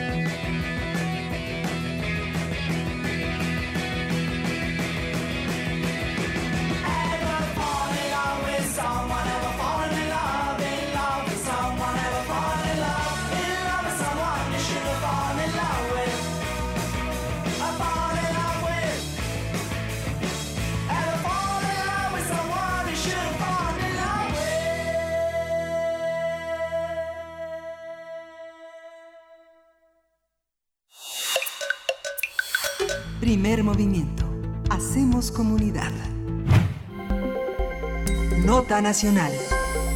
La Interpol emitió en días pasados una ficha roja contra Tomás Herón de Lucio, exdirector de la Agencia de Investigación Criminal de la PGR, acusado de tortura, desaparición forzada y delitos contra la Administración de Justicia. A petición de la Fiscalía General de la República, el pasado 10 de marzo, un juez de control en el reclusorio Oriente giró la orden de detención contra el exfuncionario en el marco de las investigaciones sobre el caso Ayotzinapa. La Fiscalía General de la República también solicitó a la Interpol su colaboración para localizar y la detención también de Carlos Gómez Arrieta, comandante de la PGR. Sobre este caso, las autoridades han girado órdenes de aprehensión contra al menos cinco exfuncionarios federales, tres de las cuales han sido ejecutadas perdón, en los últimos días. Dos de los detenidos pertenecieron a la desaparecida Policía Federal. Se trata de Isidro Junco Barajas y Ezequiel Peña Cerda. Los implicados están acusados de violación de derechos humanos y presunta fabricación de pruebas. Dichas irregularidades permitieron que alrededor de 60 detenidos obtuvieran su libertad en el marco de las investigaciones sobre la desaparición de los 43 estudiantes de la normal rural Isidro Burgos de Ayotzinapa. Y pues a partir de esta detención y la búsqueda de exfuncionarios relacionados con el caso Ayotzinapa, hablaremos sobre las nuevas diligencias de la Fiscalía General de la República. Para ello nos acompaña en la línea Luis Tapia, quien es coordinador del área de defensa del Centro Pro de Derechos Humanos. Luis Tapia, buenos días, bienvenido. Gracias por tomar esta comunicación. Hola, ¿qué tal? Buen día, eh, Berenice. Un saludo para Miguel Ángel y también para el auditorio. Gracias. Muchas gracias, Luis. Pues, ¿cómo ven desde el Centro PRO estas, eh, estas noticias, estas detenciones recientes? Eh, ¿Qué nos dice en lo general del caso, de, de este caso tan emblemático para todos en este país? ¿Cómo lo ves? Claro, eh, dentro de todo el recorrido que han llevado las eh, madres y los padres de los estudiantes normalistas desaparecidos de, de Ayotzinapa, han eh, ido impulsando que se creen instituciones para dar respuesta a su a su demanda principal, que es saber dónde están sus hijos. dentro de estas instituciones ya hemos platicado con el auditorio de la creación de la eh, Comisión para la Verdad y el Acceso a la Justicia, encabezada por el subsecretario en China, eh, y asimismo también de la creación de una unidad especial eh, para el caso Ayotzinapa dentro de la Fiscalía General de la República. Las últimas acciones que, que hemos conocido se enmarcan en el contexto de la actuación de la Fiscalía General de la República, misma que en dos investigaciones independientes ha solicitado órdenes de aprehensión y en el caso de tortura ha incluso ejecutado ya tres, tres órdenes de, de aprehensión y quedan pendientes dos más. Y en el caso de irregularidades cometidas dentro de la investigación, se ha girado una, una orden de, de aprehensión. Creo que es eh, una noticia importante que da cuenta de que hay un giro en la investigación que busca eh, romper pactos de silencio de personas que si bien no están acusadas de participar directamente en la desaparición de los estudiantes, sí están acusadas de haber hecho una investigación deficiente de la desaparición forzada y de haber cometido violaciones a derechos humanos muy graves en ese en ese contexto, lo cual apunta a develar eh, que el gobierno del anterior eh, presidente de Peña Nieto no solo no eh, evitó que esta desaparición forzada ocurriera, sino que además investigó inadecuadamente el caso cometiendo nuevos nuevos crímenes. Y para cerrar esta idea inicial, es importante destacar que la demanda de las familias respecto a estas detenciones no pasa por eh, una solicitud de penas de cárcel de muchos años, sino eh, se enmarca en la exigencia de que estas personas detenidas den información útil y relevante para buscar a sus hijos, ¿no? De qué manera estas detenciones pueden impulsar a tener información de calidad que ayude a develar lo que sucedió aquel 26 y 27 de septiembre de 2014. Sí, está, este, hay un deslinde histórico de la manera de concebir los casos. Digo deslinde histórico porque ahora que usted dice, Luis, pactos de silencio, uno ve los interrogatorios del pasado a militares, eh, gente que estuvo en la Dirección Federal de Seguridad, gente que tiene la posibilidad de aclarar muchas de las cadenas de mando del pasado y que tienen que ver con uno lee las declaraciones y ellos se conciben a sí mismos como, como patriotas, ¿no? Como estos pactos de silencio son para proteger el crédito de instituciones que no deben desacreditarse en términos de unas doctrinas de seguridad nacional. Esto en el marco de la cuarta transformación, de concebir la justicia en un orden distinto, este ¿Cómo lo ve? ¿Cómo podría abundar sobre este tema? ¿Es, es, es legítimo esto que, que señalo? Claro, yo creo que hemos, eh, a partir de, de tu pregunta, hemos eh, conocido cómo las investigaciones eh, de casos de alto impacto, conocidos en, en, en, la opinión pública de manera amplia, se hacen de manera incorrecta y hay de todas maneras un pacto de impunidad entre los participantes para, como dices, proteger eh, ciertos eh, valores que en realidad simplemente son cuidarse las, las espaldas. Eh, eso en los casos más conocidos, pero hay otros miles de casos, cientos de miles de casos no conocidos donde se ha normalizado que se cometan irregularidades. El Centro PRO acompaña varios casos de familiares de personas desaparecidas donde es común que se cometan errores muy graves como perder evidencia, como perder ADN, como perder restos humanos.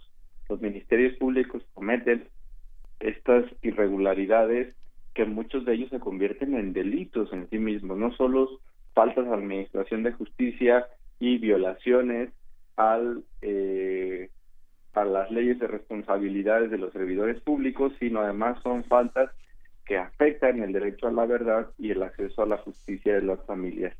Por esa razón, que se investigue a quienes investigaron y lo hicieron mal, y no solo lo hicieron mal, provocaron dolor, porque presentaron una teoría de caso única, cerrada y conclusiva, que generó una expectativa a las familias de que esto había sucedido y después se les traicionó y se les rompió su confianza, pues ahora sean investigadas y llevadas ante los tribunales por haber cometido eh, todo este, todas estas irregularidades y, delitos.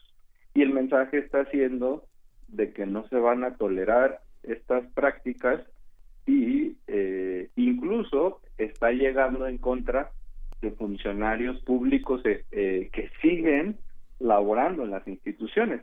Es decir, no es menor que se haya ejecutado órdenes de aprehensión contra un marino en funciones, contra un jefe de departamento de la Agencia de Investigación Criminal y contra el encargado de seguridad de la Cámara de Diputados, ¿no?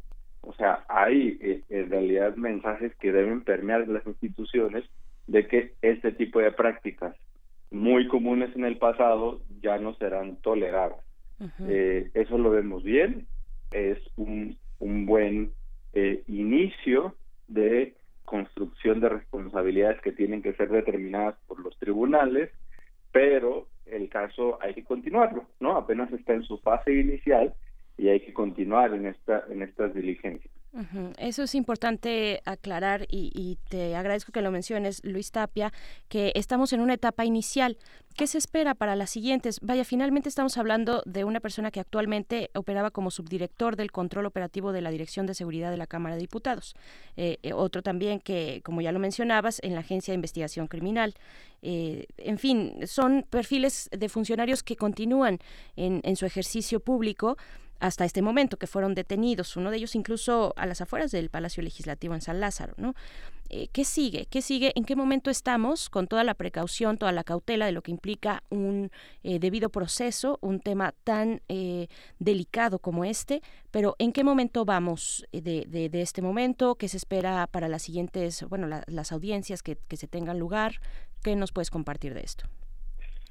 Bueno, es importante decir que de estos tres órdenes de aprehensión ejecutadas todavía quedan pendientes tres, que de todas maneras eh, las, las familias de, los estudiantes desaparecidos han solicitado que otras personas que, que tienen vínculos o hay evidencias de que participaron en los hechos y que por las malas investigaciones realizadas previamente eh, no han sido correctamente identificadas y llevadas ante los tribunales, ahora sí se realice bajo una, una acusación que incluya desaparición forzada de personas. Eh, en el caso de las personas que ya están detenidas, eh, lo que sigue es eh, el término constitucional, que es de 72 o 144 horas. Un juez determinará si se les vincula o, a, procesos, que esperamos que, así sea, eh, y eh, dejando de lado este tema de las responsabilidades penales de estas personas y que es importante en la medida de que puedan dar información, eh, de manera paralela continuar no en la en la obtención de información que ayude a saber dónde están los estudiantes. Ciertamente este es un momento de de, de impas ¿no? Por la situación que se está viviendo en México con el, con el coronavirus, pero en materia penal los términos eh, como estos no se interrumpen, continúan de, de acuerdo a lo que ha informado el Consejo de la Judicatura Federal, entonces es posible continuar en el seguimiento de, procesos de, personas imputadas, ya sea por participar directamente en la desaparición forzada o ya sea por la deficiente investigación que se hizo del caso y que se constituyó en una afectación al derecho a la verdad y al derecho al acceso a la justicia de las familias. Luis, ¿este tipo de personas son susceptibles de entrar, siguen vigentes los programas de testigos protegidos? ¿Podrían entrar, digamos, personajes tan importantes para la PGR en esa parte operativa, eh, en, en, ese programa, en esa, en esa condición? ¿O ya es una cosa del pasado? No, no, en realidad es, es bastante relevante tu, tu pregunta, tanto en el sistema penal acusatorio ahora vigente como en el sistema penal mixto ya, ya abrogado, eh, existen las posibilidades no solo de eh, programas de, testigos protegidos, ahora le llaman colaboradores eficaces, que, en realidad es muy, muy parecido, eh, sino también salidas alternas, ¿no?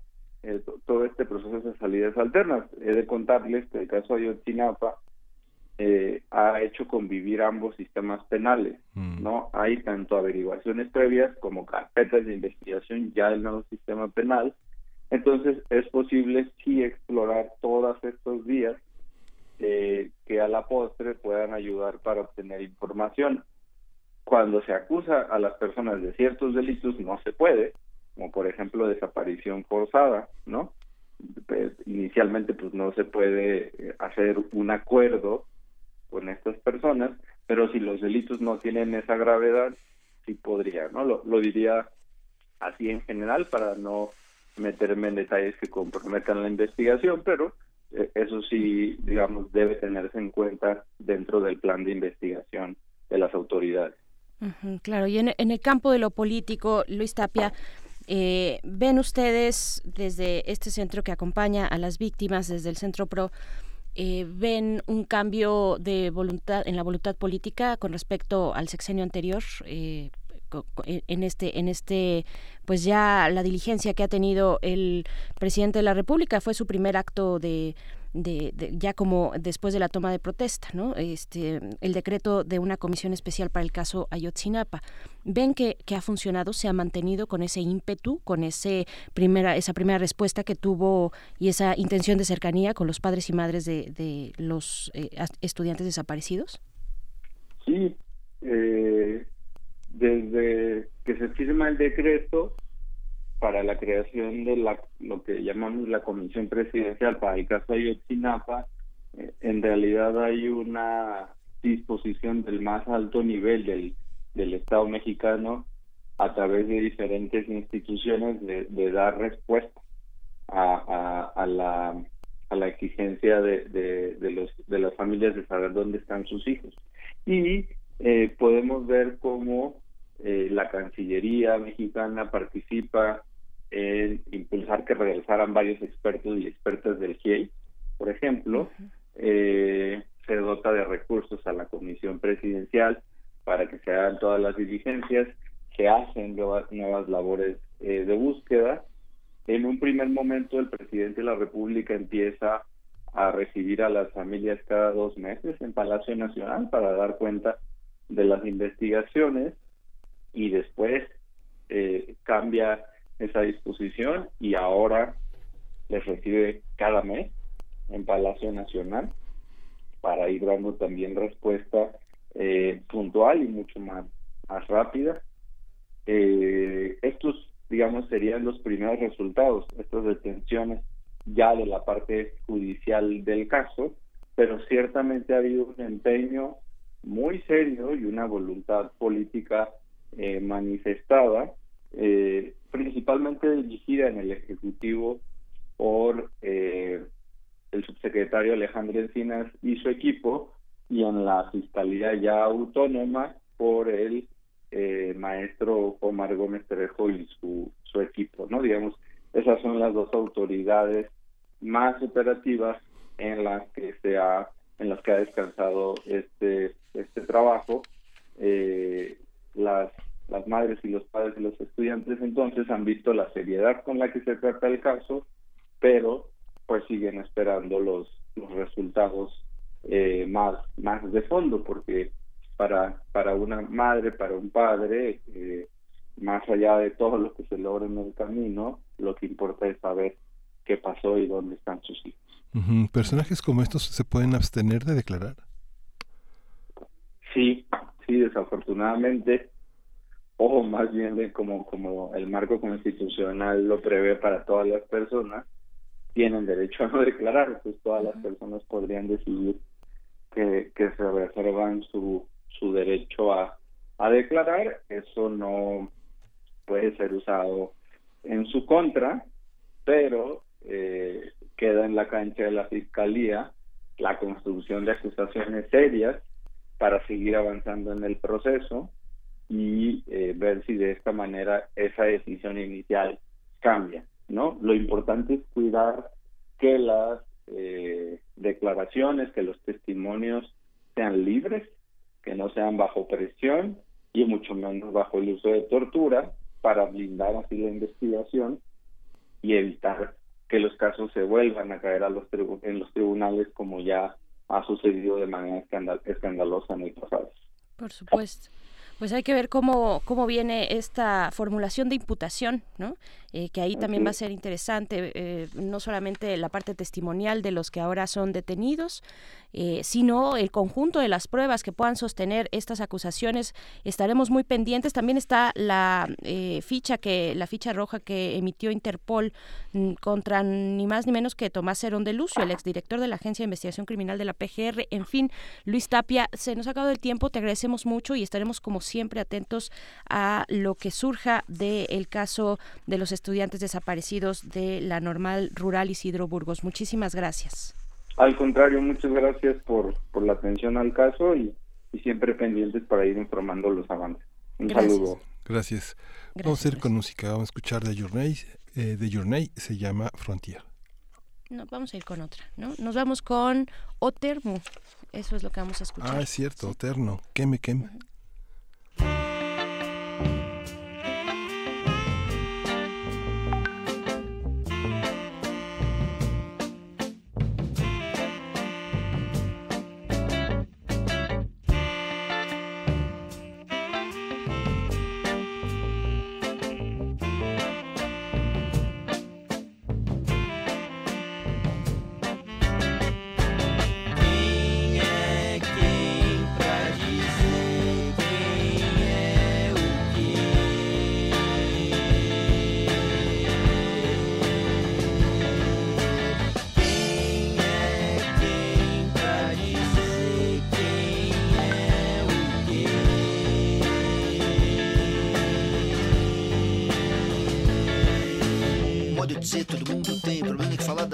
Errado. Alicate perigoso, bebê chorão, carteiro inteligente são fatos da vida. Mas olha um homem indo de joelhos para a Aparecida. Se ele não tem com quem falar, o que pergunta alguém para se informar? Quantos mil tratos necessita para restabelecer uma confusão que afaste o inexorável sem nenhum remorso?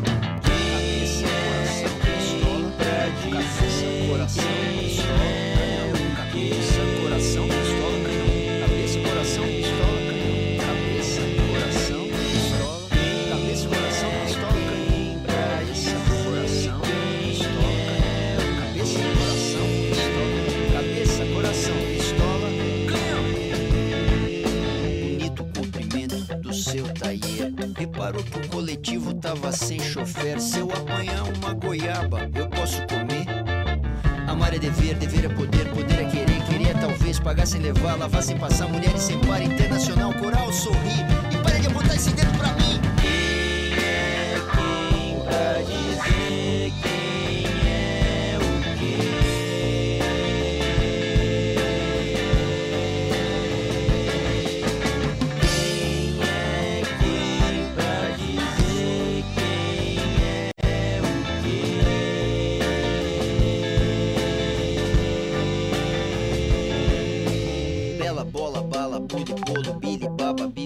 Balde, bonde, banzo, bisca, besta, lata de bolacha, bole, bole, bufa, tranca, francamente, bonequinha, bilro, burger, bacon, misto. Primer movimiento. Hacemos comunidad. Nota Internacional. Muchos gobiernos en todo el mundo han cerrado sus fronteras ante la actual pandemia por el nuevo coronavirus. La semana pasada la Unión Europea anunció el cierre generalizado de sus fronteras y la prohibición de entrada a ciudadanos de terceros países durante 30 días con el fin de contener la propagación del coronavirus, el COVID-19. Asimismo, hace algunos días Donald Trump, presidente de los Estados Unidos, anunció el cierre de las fronteras con México y Canadá para todos los viajes no esenciales y asegurar el paso de mercancías, comercio y trabajadores sanitarios. Se trata de una serie de medidas que incluye restricciones migratorias que prevén la expulsión inmediata del país a personas que lleguen sin documentos. Para las organizaciones defensoras de derechos humanos, el cierre fronterizo afectará sobre todo a las personas que llegan a la frontera en busca de asilo. La Organización Internacional para las Migraciones alertó que las peores consecuencias del cierre de fronteras serán las personas que trabajan en el sector de la restauración, la construcción y otros oficios que tradicionalmente se desempeñan o desempeñan los migrantes, las personas migrantes en el norte de América y Europa. Ante el anuncio del cierre de fronteras entre Estados Unidos y Canadá, así como el cierre de cruces a no esenciales en la frontera con México, Vamos a hablar de las implicaciones de estas medidas ante el avance del COVID-19. Está con nosotros ya en la línea Alma Rosa Amador Iglesias. Ella es licenciada en Relaciones Internacionales y maestra en Estudios Internacionales por la UNAM. Eh, bienvenida, eh, bienvenida Alma Rosa, ¿cómo estás? ¿Qué tal? Muy buenos días, Berenice, Miguel Ángel. Ahora a la distancia. Oye, estamos a la este, distancia. Sí. Pero estamos muy cercanos en la cabeza y en el corazón. Sí, ¿el COVID-19 necesita visas? ¿Necesita pasaportes para Eh, circular? No, que es justamente una de las eh, grandes lecciones de esta situación. Eh, el COVID-19 es muy democrático. Eh, no reconoce fronteras, no pide visa, eh, aplica criterios prácticamente iguales para todos, pero eh, sí hace mucho más evidente las diferencias, la desigualdad entre los habitantes del mundo. Eh, ustedes han hecho una, una introducción sumamente ilustrativa ante las reacciones que han tomado diversos estados en el mundo en torno al cierre de fronteras físicas para restringir la movilidad de eh, eh, las personas y eh, pues tratar en la medida de lo posible de evitar un contagio mayor de lo que ya existe. Recordemos que esta, este brote epidémico, si bien encuentra su origen en China, em, pues se ha extendido prácticamente por el mundo entero y eh, hoy día la OMS, precisamente la Organización Mundial de la Salud, considera que el viejo continente, Europa, es el epicentro de la pandemia. Hoy día es el eh, lugar eh, más eh, caliente en términos de la incidencia de contagios y desafortunadamente también por número de muertes. Esta situación eh, pandémica, bueno, viene a ilustrar una de las grandes eh, paradojas de este mundo globalizado, ¿no? Ya lo habíamos hablado en, en sesiones anteriores. Em, tenemos fronteras abiertas en el esquema de la Unión Europea, libre movilidad eh, de bienes, de servicios, por supuesto de personas, pero ante situaciones como la que estamos experimentando el día de hoy, eh, la semana pasada, el martes 17 justamente, la Comisión Europea, a través de su titular, Ursula, von der Leyen, anuncia una iniciativa de la Comisión para eh, recomendar a los Estados miembros, hoy 27, recordemos que el, Reino Unido eh, está en proceso de, de, salida y oficialmente ya no está considerado en las cifras eh, de la Unión Europea, eh, hace una recomendación precisamente para implementar restricciones de viajes para evitar la propagación del coronavirus. Eh, yo quiero hacer unos señalamientos en torno a esta situación. Si bien es una iniciativa eh, necesaria, eh, que yo creo que también se tardó mucho en salir de las oficinas de la Comisión Europea, hay que recordar que la Comisión Europea emite esta iniciativa como una recomendación oficial.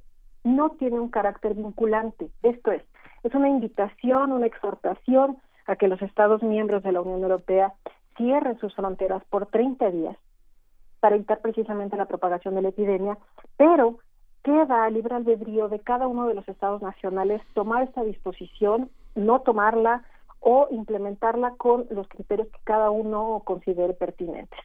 Entonces, lo que hemos estado viendo en el transcurso de la semana de, de en vigor de esta eh, serie de iniciativas, nos ha mostrado que hay una preocupación fundamental, que es el suministro y abastecimiento del mercado interno de la Unión Europea, que es una de las grandes divisas, uno de los grandes éxitos de este espacio económico europeo.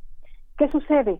Eh, al dejar eh, esta recomendación precisamente sin un carácter vinculante, sin una eh, obligatoriedad evidente, pues ha habido episodios como los de Polonia, por ejemplo, que ha cerrado el tránsito terrestre y ha complicado eh, la, la, movilidad precisamente de suministros, de alimentos, de productos diversos que van alimentando el mercado interno. No ha sido el único país. Tenemos eh, el caso de otros tantos, son alrededor de ocho estados los que también han implementado estas limitaciones, estas restricciones en sus fronteras eh, internas y han de alguna manera retrasado el suministro del mercado interno. Bueno, Ursula von der Leyen, la titular de la Comisión Europea, ha invitado a que precisamente se eviten estos cortes internos para no dejar desabastecido el mercado eh, interno europeo, particularmente en lo que hace el suministro de equipo médico y eh, pues todo lo necesario para enfrentar estas eh, esta problemática de la pandemia del COVID-19, particularmente en estados como España e Italia que actualmente ocupan los primeros números, los primeros lugares en, números de contagio y números de muerte, eh, incluso superando ya a China, ¿no? Entonces, eh, aquí se presenta una serie de preocupaciones muy evidentes. Claro, la primera de ellas, y por supuesto que los mexicanos ya, ya la hemos eh, resentido, tiene que ver con la libertad de la movilidad, lo cual en términos de la teoría política pone en cuestionamiento este dilema entre libertades civiles y bienestar general, ¿no? Esta preocupación de las democracias occidentales de garantizar las libertades en diversos niveles para sus ciudadanos que está siendo eh, pues rebasada ante una situación que impone la necesidad de restringir esta cercanía entre eh, los ciudadanos de múltiples estados. Eh, aún así, ¿no? Tenemos eh, casos muy, muy mm, emblemáticos y un poco eh, pues cuestionables en términos de acción como el del Reino Unido.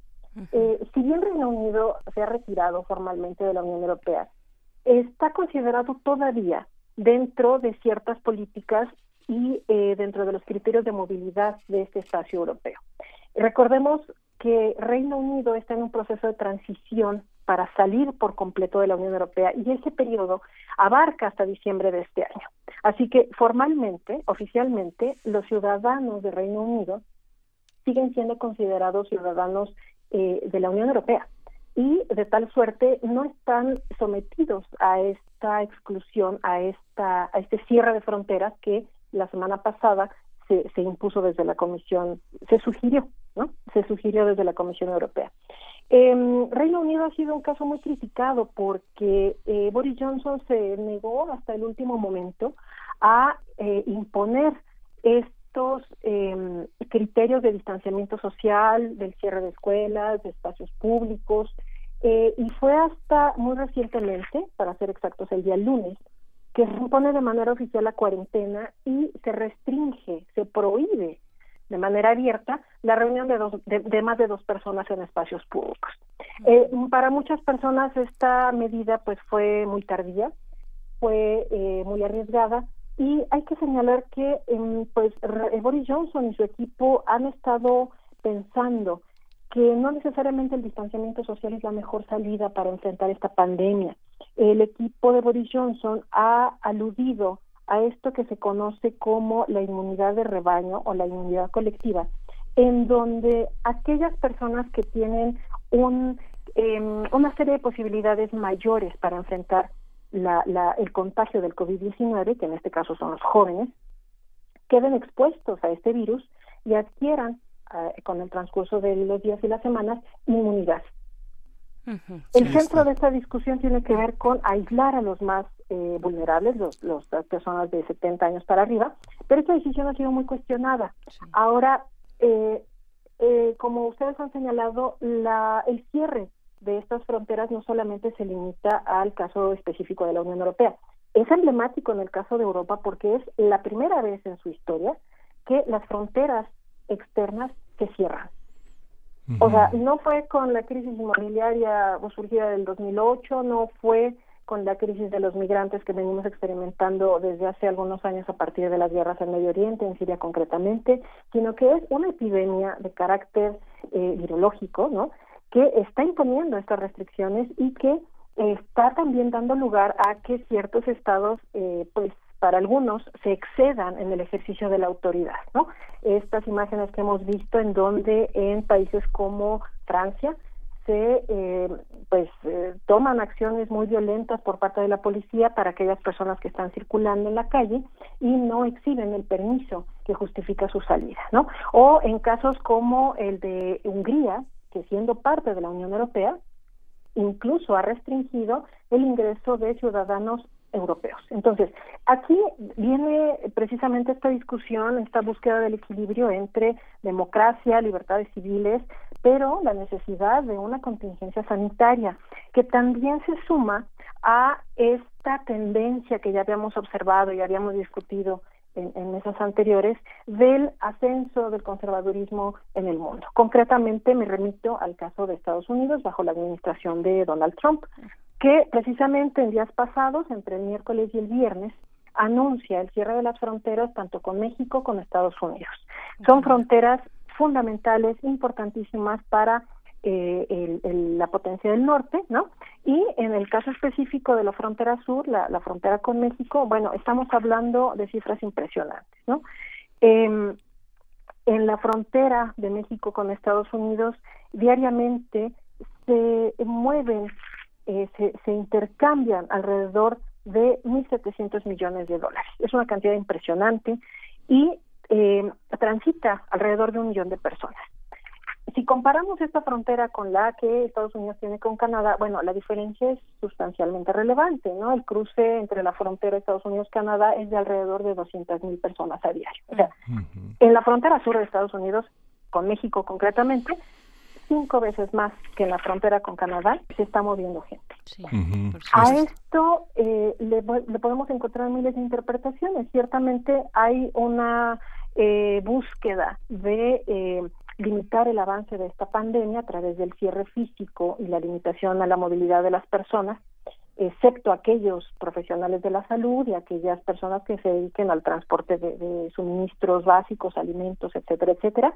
Pero también lo que estamos leyendo es un eh, refuerzo a las políticas conservadoras de un gobierno como el de Donald Trump, que eh, solamente necesitaba pretextos ¿no? para eh, seguir restringiendo el ingreso de eh, inmigrantes a su a su territorio y aquí concretamente y también ustedes lo, lo, mencionaban eh, la vulnerabilidad de los migrantes de las personas que están en búsqueda de refugio y de asilo que tratan de llegar a la frontera norte pues es mucho mayor no em, estamos hablando de que em, en concreto las personas que tratan de llegar desde Centroamérica a Estados Unidos están en un limbo no solamente jurídico, sino también en términos físicos. Eh, se ha documentado que muchos albergues para migrantes eh, en todo este paso para, para, para llegar a Estados Unidos han cerrado precisamente ante la inminente presencia de casos cada vez más abundantes de, de COVID-19.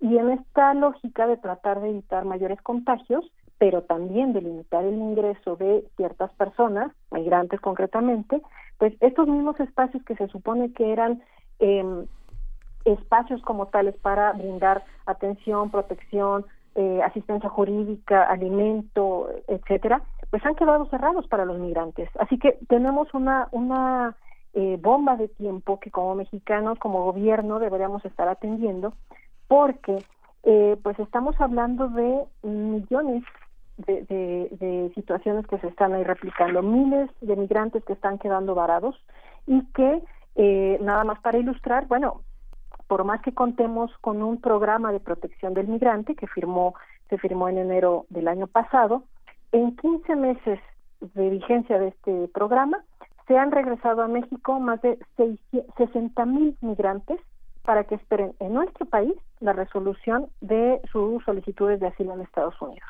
O sea, 60 mil personas nada más en estos 15 meses de vigencia del programa de protección del migrante. Y eh, Guatemala, eh, Honduras y El Salvador guardan una situación más o menos similar, lo cual eh, creo que también es, motivo de, discusión. Eh, existe un acuerdo con Guatemala, fue firmado en julio del año pasado, en el que se establece que Estados Unidos va a transferir a todas aquellas personas que solicitan asilo a el territorio de Guatemala. Y desde ahí van a estar en espera y van a estar gestionando y esperando respuesta para sus eh, solicitudes de, de asilo. El asunto es que desde el martes pasado, Guatemala anunció que se iban a cerrar los ingresos para los vuelos de regreso que traen precisamente a esas personas que deben esperar en Guatemala la solución a sus solicitudes de asilo. Sí, esta dinámica, esta dinámica, Alvarosa, es una, una, dinámica tremenda porque, bueno, finalmente, como tú has señalado reiteradamente, en el caso de Reino Unido ha sido una, una de los, uno de los modelos en, en, el mundo, pues prácticamente únicos y el que se ha tenido que renunciar y es un modelo, Berenice Camacho aquí secretamente en el chat entre nosotros decía no es democrático, sino también es una parte brutalmente capitalista en el sentido en el que es, eh, encierra la esperanza de la posguerra de un país como Inglaterra, esa, esta inmunidad del rebaño, eh, forma parte de todos los programas que acusan a, a, a, las mujeres que han votado y que logran liberarse de madres insuficientemente buenas, a, a, la parte más frágil de la población, que son los viejos como los susceptibles de ya no entrar en la lucha voraz por la individualidad. Esta parte que Pink Floyd de, de este, hizo de una manera tan magistral en The Wall, que es este modelo normalizador de la educación británica, y esta parte de la, de la, del apego que en los años 50 se construyó en, el, en, la parte de la psicología social, ¿no? Claro, decía, es democrático y también profundamente y también capitalista. capitalista ¿no? Sí, sí totalmente, totalmente de acuerdo. Y creo que aquí, eh, evidentemente, la preocupación principal de eh, los gobiernos y las sociedades contemporáneas es limitar el avance de la pandemia. Pero en términos eh, teóricos, en términos de categorías políticas, lo que uno no puede dejar de lado es precisamente el cuestionamiento a este dilema entre libertades individuales, democracias occidentales, imposición de autoridad, que eh, también está llegando a casos muy extremos, ¿no? No solamente en Europa eh, y en Estados Unidos, en Israel tenemos esta iniciativa a partir de la cual se, se eh, autoriza la posibilidad de espiar las conversaciones, las llamadas de los ciudadanos para determinar, escuchar si alguien está contagiado de, del COVID-19 y entonces llevarlo ante las autoridades, ¿no? O sea, ya hay una intromisión también a las libertades individuales, a la vida personal, en donde, bajo el argumento de esta búsqueda de bienestar general, pues eh, sí que los límites entre un espacio y el otro son muy delicados. Y creo que más que nada eh, esta eh, situación no solamente debe preocupar a los europeos, por ejemplo, en el caso concreto de repensar su estado de bienestar, algo de lo cual habían presumido eh, eh, y se sentían muy orgullosas hasta hace unas décadas y que hoy día pues está bajo la lupa. Eh, concretamente, regreso al caso de Reino Unido, la situación de la, de la, de la salud pública, que fue el caballito de, de, batalla de, Boris Johnson, en donde prometió eh, y cantidades inmensas de, de, recursos destinados a la atención de la salud pública y que hoy día, bueno, yo creo que esos recursos no están y evidentemente las circunstancias no son del todo favorables, dado que el señor está apostándole también a esto de la, de la inmunidad de rebaño, ¿no? ¿Por qué? Porque no hay sistema sanitario que aguante que la gente se contagie en masa lo cual también para el caso de México debe ser de particular atención, ¿no? Por más que el titular del Poder Ejecutivo eh, sistemáticamente nos invite a dar abrazos y no soltar balazos, eh, creo que el ejercicio personal de cada uno de nosotros tiene que ser de total y plena responsabilidad, de atención a las reglas de la contingencia sanitaria y eh, en, de, de fondo tenemos que preocuparnos también por ver de qué manera esta economía nuestra se tiene que reconstituir. Estamos hablando de que en México alrededor de 50 millones de personas viven en la pobreza, ¿no? Con, con sus eh, categorías variables, ¿no? Pobreza sí. extrema, pobreza este, leve, es pobreza, ¿no? Y hablamos de que alrededor del 60% de las personas que cuentan con un empleo lo hacen en condiciones de precariedad, ¿sí? Entonces, aquí eh, la pregunta con la cual inicia eh, eh, Miguel Ángel, eh, el, el COVID-19 no pide visa, pero golpea a aquellos sectores de la sociedad que son, por supuesto, que más vulnerables. No quiero imaginar qué pasa, ¿no? En aquellos campos eh, de refugiados en, en Turquía, en donde ni siquiera hay agua potable o agua corriente para lavarse las manos, que es la regla número uno para evitar este contagio, ¿no? Estoy pensando en los migrantes hacinados en los albergues, esperando alguna solución a su solicitud de asilo o tratando de conseguir el pan de cada día, ¿no? Y en nuestro país pues lo estamos viendo, ¿no? Las personas que tienen que salir a buscar el trabajo para tratar de llevar el sustento diario a casa, las personas que están limpiando transportes públicos, que poseen pequeñas y medianas empresas, ya no hablemos de sectores como el turismo, ¿no? Que, que está siendo seriamente afectado por todas estas situaciones. Así que me parece que ciertamente hay que dar una reacción, una respuesta inmediata tanto en términos individuales como colectivos, pero creo que también esta situación nos obliga, ya no nada más nos invita, es una obligación repensar estos sistemas sociales, la situación de la salud pública, porque esto solamente es el comienzo de un nuevo mundo, literalmente, porque ya leímos también los informes de los científicos en donde nos hablan de que el coronavirus llegó para quedarse y que entonces eventualmente bajo modalidades y cepas renovadas, diferentes, vamos a tener que estar conviviendo con esto. Así que creo que bien vale la pena precisamente pensarnos este papel que tenemos como sujetos sociales y exigir en su momento y a través de los mecanismos pertinentes a cada uno de nuestros gobiernos respuestas y atención a estas situaciones porque ciertamente a todos nos afecta de maneras diferentes, sí, pero todos estamos expuestos a esta situación. Claro, estimada Alma Rosa Amador Iglesias, en un minuto yo te pediría si nos puedes comentar sobre Alemania, sobre Alemania, sobre, pues fue en algún momento, eh, durante mucho tiempo tuvo un liderazgo muy importante para la región de la Unión Europea. ¿Cómo lo ves ahora? Sí, eh, creo que yo, yo eh, si tuviera que tomar partido, soy eurooptimista y creo firmemente en el liderazgo de Alemania.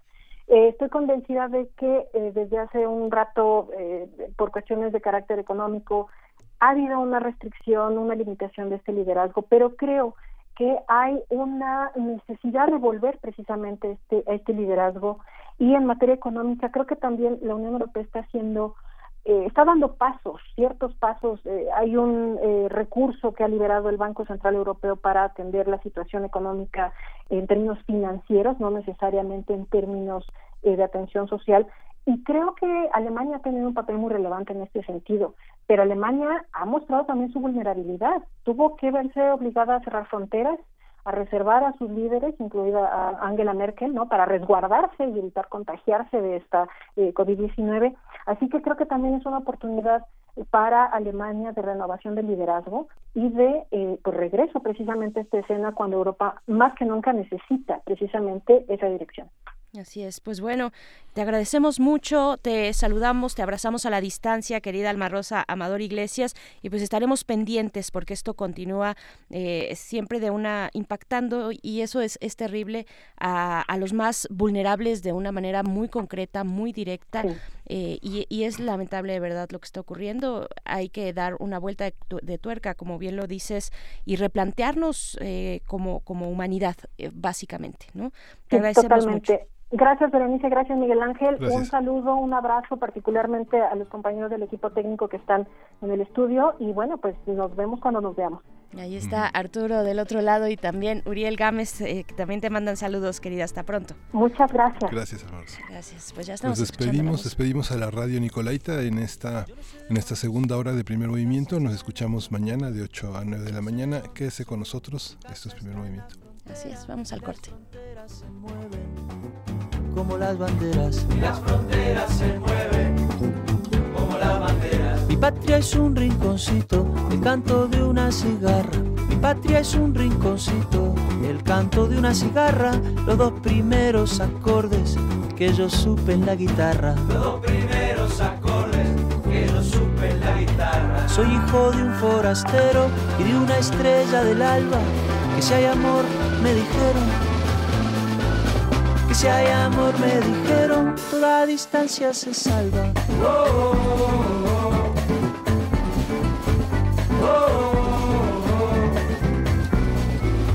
No tengo muchas verdades, prefiero no dar consejos. No tengo muchas verdades, prefiero no dar consejos. Cada cual por su camino, que igual va a aprender de viejo. Cada cual por su camino, que igual va a aprender de viejo. El mundo está como está por causa de las certezas. El mundo está como está por causa de las certezas. La guerra y la vanidad comen en la misma mesa. La guerra y la vanidad Soy hijo de un desterrado y de una flor de la tierra. Y de chico me enseñaron las pocas cosas que sé del amor y de la guerra.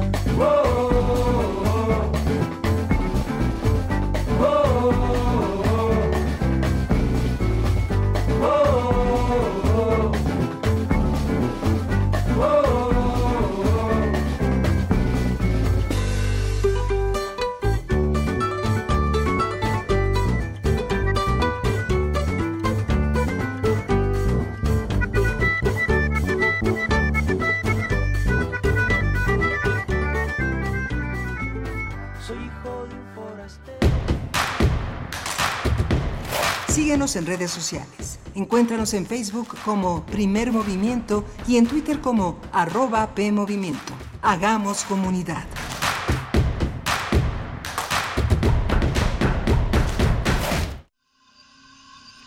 Máximo ha muerto. Su muerte me lo devuelve como fue. Egoísta. ¿Quién supo cómo fue? Tu misma pregunta es respuesta un hombre corriente. Máximo era encantador. Como hay millones. Fue un ser vulgar que solo sabía ir a lo suyo por los caminos más trillados. Porque tu querido Máximo era un ángel de maldad. El entierro se verificará mañana a las 11. No se admitirán coronas. Que en paz descanse. Que Dios lo tenga en su santa gloria. Fue un joven decente. Juego de cartas. Escucha esta producción a lo largo de la programación. Una producción de Radio UNAM y la cátedra Max Au en Arte y Tecnología. La señalan por causar estragos, pero se olvidan de los que ellos han provocado. Alzan la voz protestando por sus derechos y les contestan con reclamos siguen sin entender que todos los días en México hay quienes acosan, golpean, violan y asesinan a mujeres. Y aún así, se indignan por las paredes y los monumentos rayados. Ellas no van a parar hasta que se haga justicia. Estamos con ellas. Movimiento Ciudadano. La mayoría de casos de COVID-19 no son graves, pero hay personas a quienes debemos cuidar más. Mayores de 60 años de edad y menores de 5, quienes viven con enfermedades crónicas o autoinmunes y embarazadas. Es fácil. Lava tus manos con frecuencia. Estornuda o tose en la parte interna de tu codo y quédate en casa si te sientes mal. Aprende más en go.mx diagonal coronavirus o llama al 800 0044 800. Si te cuidas tú, nos cuidamos todos. Gobierno de México. Desde Venecia, pasando por Cannes, hasta los premios Oscar, el cine iberoamericano está conquistando a los públicos más exigentes. Las películas más relevantes de todos los géneros y formatos, los grandes cineastas y también los actores, están en Encuadre Iberoamericano. Una coproducción de TV UNAM y Canal 22 que conducen Fernanda Solórzano y Leonardo García Tsao. No te lo pierdas el primer viernes de cada mes a las 21 horas por la señal de TV UNAM. Síguenos también por tv.unam.mx y por nuestras redes sociales.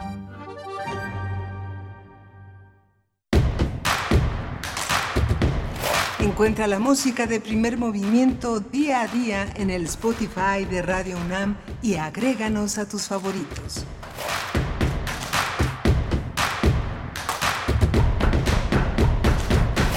Muy buenos días, ya estamos de vuelta aquí en Primer Movimiento, son las 9 de la mañana con 5 minutos, la hora del centro. Transmitimos desde Adolfo Prieto, 133 en la Colonia del Valle, a través de 96.1 de FM. Y estamos nosotros aquí en cabina, Miguel Ángel Quemain, eh, eh, acompañándoles, si nos lo permiten, pero también un gran equipo, un gran equipo que está de manera remota. Bueno, eh, sí hay que decir, bueno, del otro lado están nuestro operador y, y, nuestro, y, nuestra producción, como siempre, aquí al pie del cañón, pero hay otras secciones de primer movimiento que se encuentran de manera remota. es el caso, bueno, por supuesto, de nuestra productora Frida Saldívar, eh, que está de esa manera, también Miriam Trejo en la coordinación de invitados, Antonio Quijano, el jefe de noticias, nuestras queridas compañeras de servicio social, Mestli Montero, eh, Arlén Cortés, también, en fin, somos un equipo que se encuentra pues aquí dando eh, eh, el seguimiento puntual a lo que ocurre en esta emergencia que ya pasa, eh, se decretó ya oficialmente la segunda fase de pues esta emergencia frente al coronavirus en nuestro país, Miguel Ángel. Sí, en las redes sociales está Tamara Quirós y justamente en las redes sociales que tenemos tienen un papel muy muy importante, primer movimiento en Facebook, en Twitter Movimiento, no deje de colaborar, no deje de decirnos cómo se siente, cómo está experimentando esta, esta fase 2. Las fronteras entre las fases pues son relativas. Eh, lo, que, lo que viene en esta fase pues es un, un, retraimiento de las actividades económicas, de las actividades profesionales, que produce un enorme, un enorme peso emocional, una, una sensación de adversidad, de incertidumbre. Eh, eso por eso se caracteriza, pero en realidad es un síntoma en realidad vale la pena repensar que estamos a salvo, que tenemos que tomar las medidas más eh, oficialmente difundidas, tener serenidad. La UNAM ya ofrece un sistema de detección. Ah, la UNAM ofrece también una clínica que en el área de psiquiatría y de psicología acoge a las personas que sientan una enorme angustia, una enorme ansiedad. Vale la pena que se comunique a los teléfonos que están en, la, en, en las redes sociales de nuestra universidad. UNAM.mx es un portal que está a, a su servicio, está con toda la posibilidad posibilidad de enfrentar esta adversidad desde estas, desde estas plataformas. Y bueno, hay muchas recomendaciones, tenemos cursos en línea, libros descargables, eh, todo el material de descarga UNAM. Ayer estuvo con nosotros el escritor Jorge Volpi, director, coordinador de difusión cultural de la UNAM, para mostrar toda la oferta que desde la universidad se articula justamente para ustedes en esta certeza desde hace pues casi un siglo de que no tenemos muros, de que la extensión universitaria es parte de las obligaciones de la universidad y que está para los universitarios y los no universitarios. Por supuesto, está, está la atención psicológica y psiquiátrica, pero también eh, la que pone la UNAM a disposición de, su comunidad el diagnóstico de COVID-19. Eh, a partir del 24 de marzo se pone a disposición de la comunidad universitaria, personal académico, trabajadores y estudiantes el servicio de diagnóstico molecular para el coronavirus SARS-CoV-2 en el Centro Médico de Ciudad Universitaria. Eh, el número de citas es limitado, limitado a 20 personas por día y las pruebas se efectuarán solo a quienes tengan una infección respiratoria. Eh, las citas serán asignadas de acuerdo con el orden en que se reciban las llamadas a los siguientes teléfonos. Los teléfonos son 55 56 22 0197 también el 55 55 44 05 87 y finalmente el 74 45 05 27 71, ese último es celular, en un horario de 9 de la mañana a 3 de la tarde, de lunes a viernes. Así es que bueno, estos servicios de diagnóstico del COVID-19 que pone la UNAM eh, a, la atención, a la atención de la comunidad universitaria. Y pues bueno, durante la hora que nos queda todavía, eh, todavía por delante, estaremos conversando de el impacto, el impacto que tiene y los derechos también que se ven involucrados de niños, niñas y adolescentes en esta emergencia del COVID. Vamos a estar platicando con Alicia Vargas Ayala, ella es directora del CIDES, eh, el Centro Interdisciplinario para el Desarrollo Social y también integrante del Consejo Directivo de la Redim. Con ella hemos conversado sobre distintos temas que tienen que ver con la niñez, con los niños, niñas y adolescentes. Así es que esto para la mesa del día en esta mañana. Sí, vamos a tener al final del programa la participación de Amanda de la Garza. Ella es directora general de artes visuales y del MOAC, el programa MOAC eh, Donde estés, que es parte de lo que ayer conversábamos en torno a la propuesta de la coordinación de difusión cultural de la UNAM para que esto no pare, sino todo lo contrario, que haya otras maneras de acercarnos a la oferta cultural de nuestra universidad. Así es. Y bueno, eh, más adelante también estaremos dando otras recomendaciones de la UNAM en su en la parte cultural, cursos en línea, hay libros descargables, en fin, hay una gran diversidad de contenidos. También aquí en Radio UNAM, ustedes se pueden acercar a la sección de podcast y ver una, disfrutar de una gran diversidad de trabajos, eh, pues que, que, son emblemáticos, algunos ya de larga data, pero otros también muy recientes. Eh, pueden acercarse a la sección de podcast en radiounam.unam mx radio.unam.mx y, y ahí eh, ir a la sección podcast y revisar. Están por orden alfabético y hay una gran, gran diversidad de estas propuestas que, que nos hace la radio universitaria. Y pues bueno, vamos a ir ahora saludándoles a todos, por supuesto, los que nos escriben en redes sociales, a todos y cada uno de ustedes. Muchísimas gracias. Vamos a ir con lo siguiente, que es la poesía necesaria. Primer movimiento. Hacemos comunidad. Es hora de Poesía Necesaria.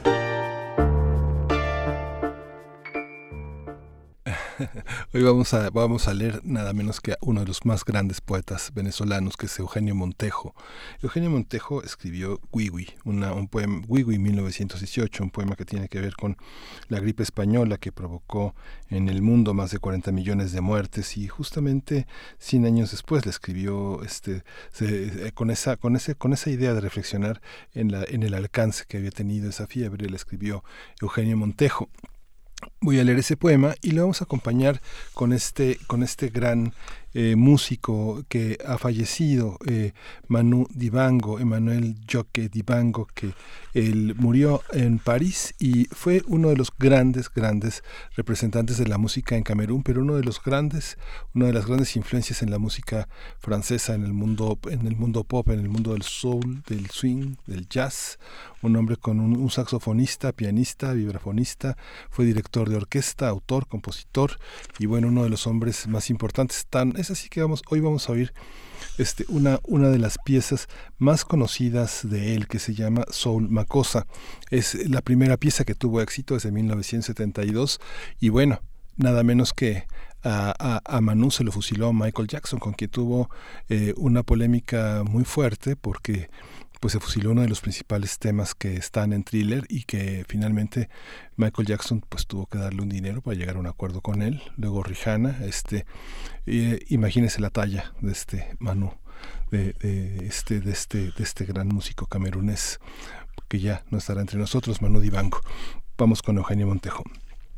Dice, esta es la tierra de los míos que duermen, que no duermen largo valle de cañas frente a un lago, con campanas cubiertas de siglos y polvo que repiten de noche los gallos fantasmas.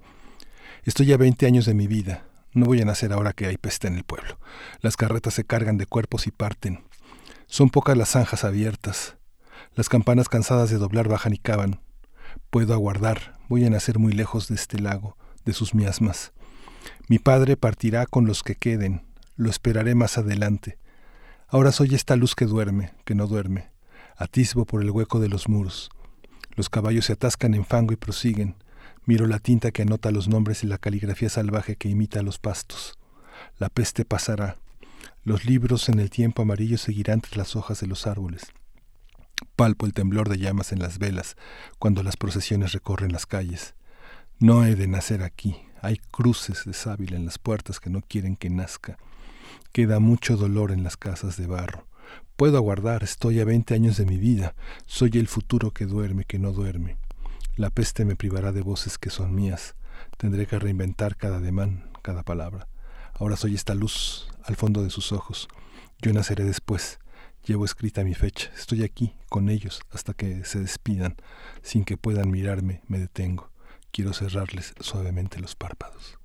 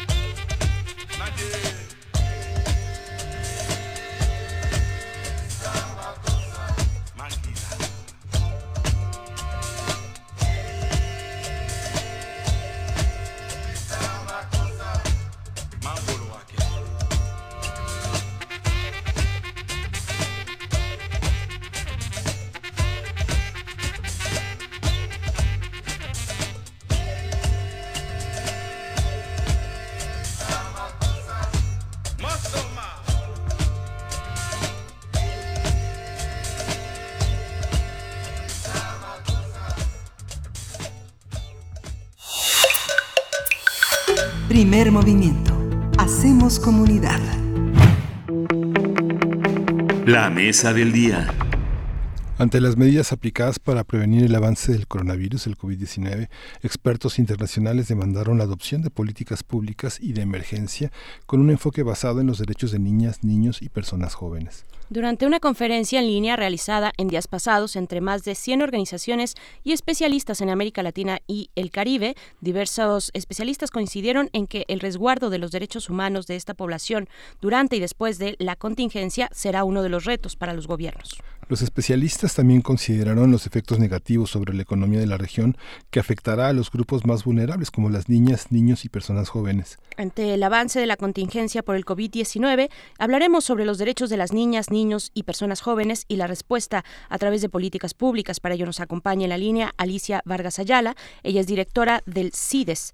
IAP es el Centro Interdisciplinario para el Desarrollo Social y, tam y también es integrante del Consejo Directivo de la Redim. Es colaboradora habitual ya aquí en primer movimiento, sobre todo los, los jueves en nuestra sección de derechos humanos, pero eh, queríamos y queríamos darle salida a este tema eh, tan relevante. Estamos viendo y haciendo un repaso sobre las poblaciones pues que se encontrarán en situación y se encuentran ya en una situación más vulnerable ante esta emergencia y pues es importante platicarlo. Alicia Vargas, muy buenos días, bienvenida, ¿cómo estás? Buenos días, ¿cómo estás, Berenice? Buenos días, Miguel Ángel. Muchas gracias por el espacio. Gracias, a ti, Alicia. Gracias a ti, Alicia. Pues cuéntanos, eh, estamos en este punto, fíjate que estuvimos reflexionando la hora anterior sobre las medidas que han tomado distintos países, eh, medidas Así. económicas, ¿no? el cierre de fronteras, en fin, y, y de fondo está la conversación de las libertades democráticas y los derechos durante una emergencia como esta. ¿Qué decir? ¿En qué lugar se encuentran los niños, niñas y adolescentes y personas jóvenes en esta situación?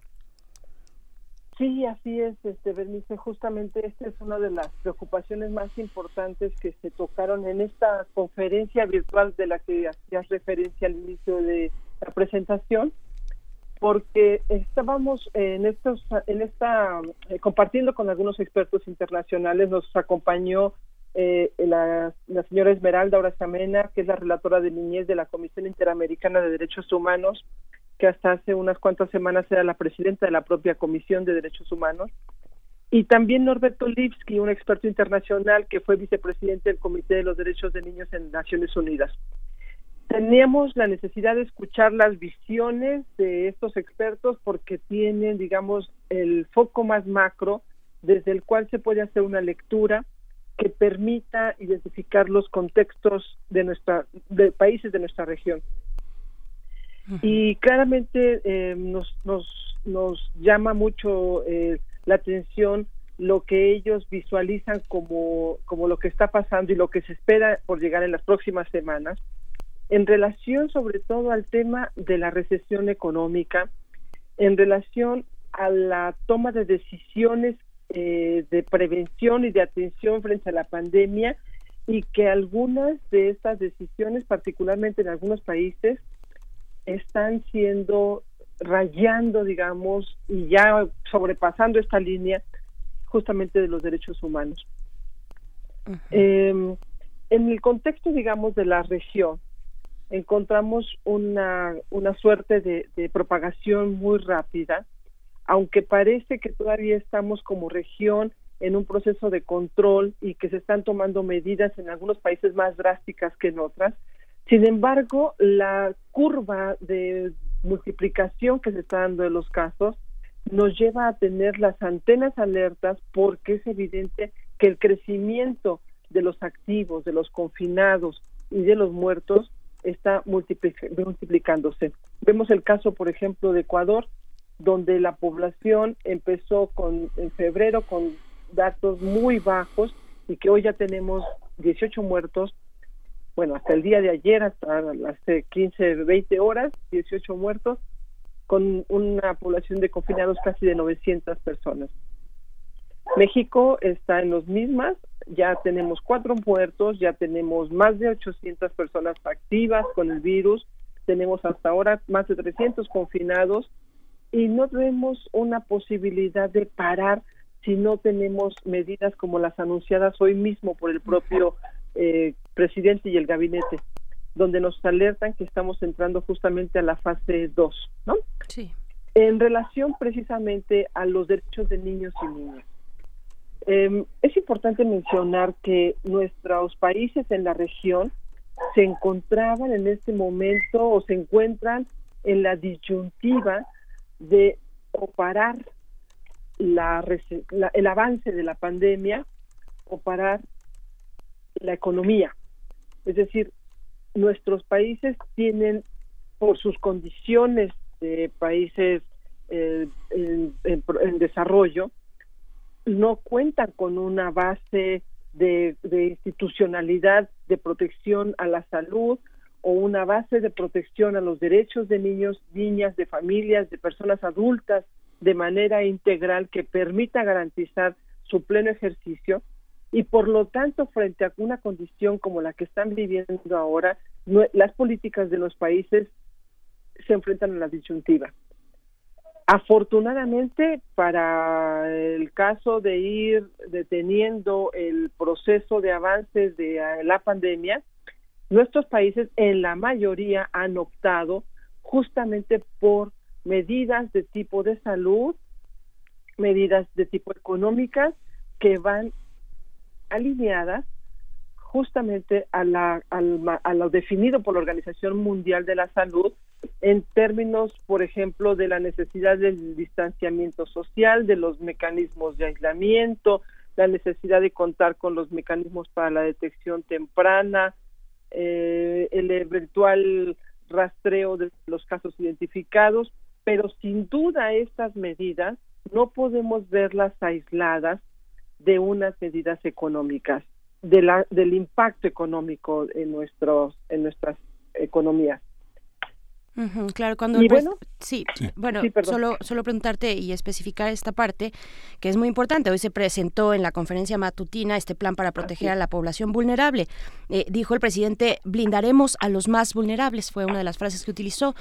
Eh, ¿a, quiénes, ¿A quiénes están considerando el sector salud y, bueno, en su discurso también el presidente de la República como población vulnerable y dónde se asoman este tipo de población específica de niños, niñas y personas jóvenes?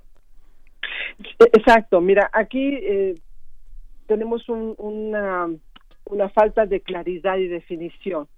Em, tú sabes que nosotros como organización de sociedad civil y desde la mirada de la red por los derechos de la niñez hemos estado siendo críticos respecto a quienes son contemplados en esta población de los más pobres, a quienes se contemplan dentro de los programas de, de alta vulnerabilidad y todavía no vemos cómo ellos, como el gobierno, como la institucionalidad y las políticas que están enunciando efectivamente van a impactar. México tiene el rostro de la pobreza de forma de niño y de niña, es decir, son los más vulnerables por su propia condición de ser parte de la economía, de estar por debajo del, del, del, del registro, digamos, de ingreso familiar, Y aún así, con las medidas que se pueda tomar, hay varios elementos que hay que contemplar como muy importantes en el proceso de protección de la niñez. Por un lado, cómo garantizamos que efectivamente las políticas de, aislamiento, por ejemplo, en el caso de la educación, que se toman y entonces se mandan a los niños a sus casas, ciertamente su casa se convierta en un hogar seguro, que no esté en el hogar las personas que las violentan, las personas que han vulnerado contra sus derechos. En segundo lugar, es muy buena la medida de mandar a los niños a sus casas para prevenir la, la, la expansión de la pandemia. Pero si estos niños y estas niñas, que pueden ser uno o varios, se quedan en su casa con padres y madres que no cuenten con la manutención y la garantía del sueldo, entonces se convierte no solamente en un niño y una niña, sino una familia con alto riesgo de vulnerabilidad. Entonces, las medidas que se tomen frente a esta condición de recesión deben de estar muy próximas a las a la garantía de los derechos. Las medidas que el gobierno está anunciando sin duda pueden beneficiar si efectivamente se contempla en esta población prioritaria a los niños, las niñas y los adolescentes. Las medidas que deben de garantizar no solamente la alimentación, sino la salud mental, la educación en frente a este estado de, de crisis tienen que tomarse de inmediato. Hay países que están empezando a pensar en educación a través de las redes, de la televisión, de la radio, porque no todos los sectores sociales tienen acceso al Internet o a un celular. Aparentemente estamos en la era de la digitalización, pero todavía no llega para de forma universal para toda la población y particularmente en el ámbito de la educación. El, el, el, registro que nos enviaste, el resumen, que, que, es un resumen muy compacto de, de, esta reunión que hubo en México, lo que muestra en el resto del continente es que nuestra ley, que tuvo adendas el año pasado, la Ley General de los Niños, las Niñas y los Jóvenes, tiene una enorme cantidad de obstáculos que para, para su aplicación porque es una ley que no es transversal o sea es una cuestión muy dramática porque eh, por ejemplo los anuncios que se dan para que los niños junto con sus padres hagan algo pues por supuesto están excluidos estos 40 mil niños huérfanos resultado del crimen organizado están este uno de cada dos niños tiene este tiene seguridad social y el 20% de los niños en México están en pobreza extrema. Digamos son datos verdaderamente apabullantes no así es Miguel Ángel. Justamente eh, eh, quisiéramos observar que la política de niñez ciertamente contemplara este universo de población estamos hablando de eh, particularmente nuestro tema en la Ciudad de México está vinculado con la infancia indígena migrante que se encuentra en condiciones de pobreza y pobreza extrema, donde, la, el, donde aproximadamente el 90% de la población sobrevive con ingresos relacionados con el comercio ambulante. Y comercio ambulante me estoy refiriendo los limpiaparabrisas, a los vendedores de chicles, a los que se dedican a la, a la pepena, a los que son cargadores, los que son albañiles, donde toda esta actividad está relacionada con la gente que transita, con su medio de sobrevivencia depende del consumo que tienen de la gente que transita en la calle. Esta gente no tiene acceso a estas medidas de seguridad porque a veces ni siquiera están registradas como existentes. Ellos viven en la colonia Roma y la colonia Roma no es una colonia que entre en los rangos, en los parámetros de ser una población altamente excluida y te puedo comprobar que en la colonia Roma viven más de dos mil indígenas otomís migrantes en condiciones sí. de extrema pobreza que no llegan a tener a veces ni siquiera drenaje. Entonces, esta, estas medidas se focalizan por regiones, por eh, origen étnico, en esta en esta utopía o en esta falsa realidad de que los indígenas se encuentran solamente en las zonas de las sierras de nuestro país, eh, de esta fantasía de que los, las zonas eh, de mediana economía no se encuentran hacinados viviendo en condiciones de alta pobreza niños y familias. Y entonces son invisibles. Son aparecen no aparecen en los registros.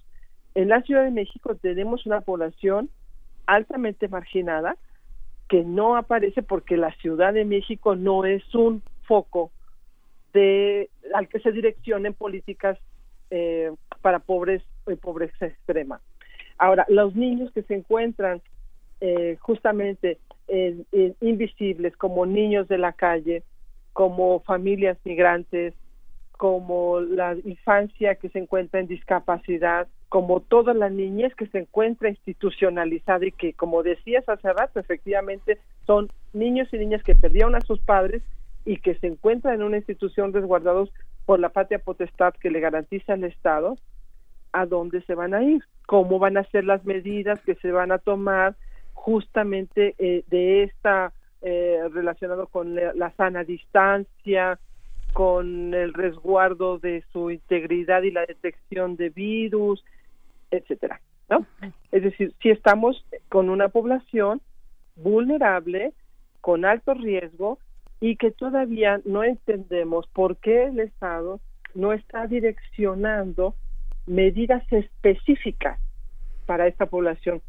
En esta conferencia que tuvimos de manera virtual, las organizaciones que mencionábamos al principio, se mencionó el ejemplo de Argentina, donde Argentina hizo un levantamiento para lo que ellos llaman licenciar, ¿no? Eh, por lo menos alguno de los padres con la garantía de su sueldo para el cuidado de su familia y que es quien se queda dentro de la casa con los hijos y los niños. Es decir, la, la, el aislamiento se hace con una medida que permite sustituir y proteger desde una persona cuidadora hasta un ingreso que le permita a la familia la sobrevivencia, porque además en este momento eh, se requiere alimento en la casa para que coma la familia, se requiere papel higiénico, se requiere agua, se requiere todo lo que se necesita de higiene y salud para que la familia se mantenga. Y perdón que regrese al punto, pero tenemos un montón de niños y de familias que hace muchos años no cuentan con un sistema de agua potable, higiénico y seguro. Esta pandemia está desafiando a las grandes deficiencias que tiene nuestro sistema de salud y sobre todo al sistema de protección de derechos de niños y niñas que en este momento ha quedado fuera de todas las políticas eh, que el Estado está tomando y que nuestro sistema de protección de niñez se está desvaneciendo y no se encuentra por ningún lado garantizando la protección de niños y niñas. Es lo que yo iba a preguntarte precisamente, Alicia, pues qué pasa con el CIPINA, ¿no? Que es este Sistema Nacional de Protección Integral para Niños, Niñas y Adolescentes. ¿Dónde está? ¿Dónde están eh, otras instancias como la Secretaría del Bienestar, antes de Sol?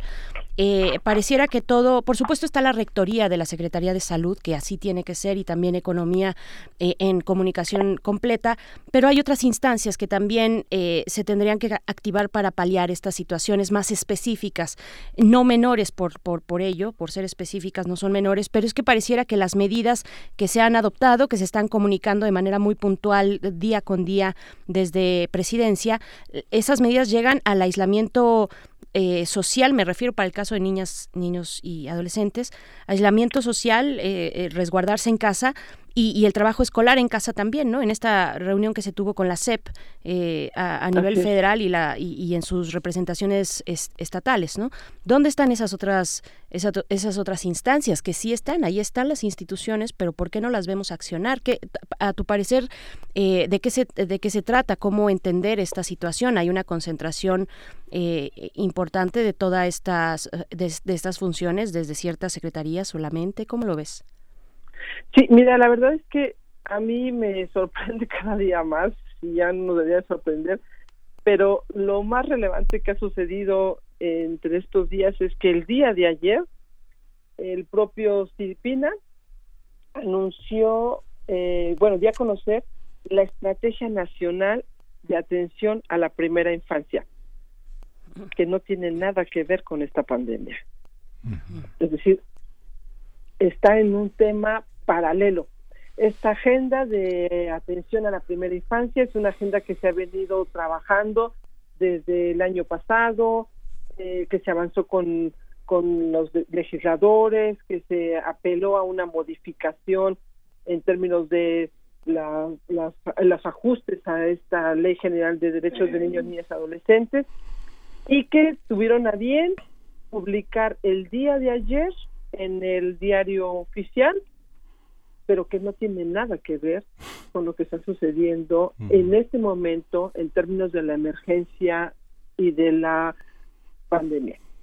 Es decir, está en lugares de universo paralelo.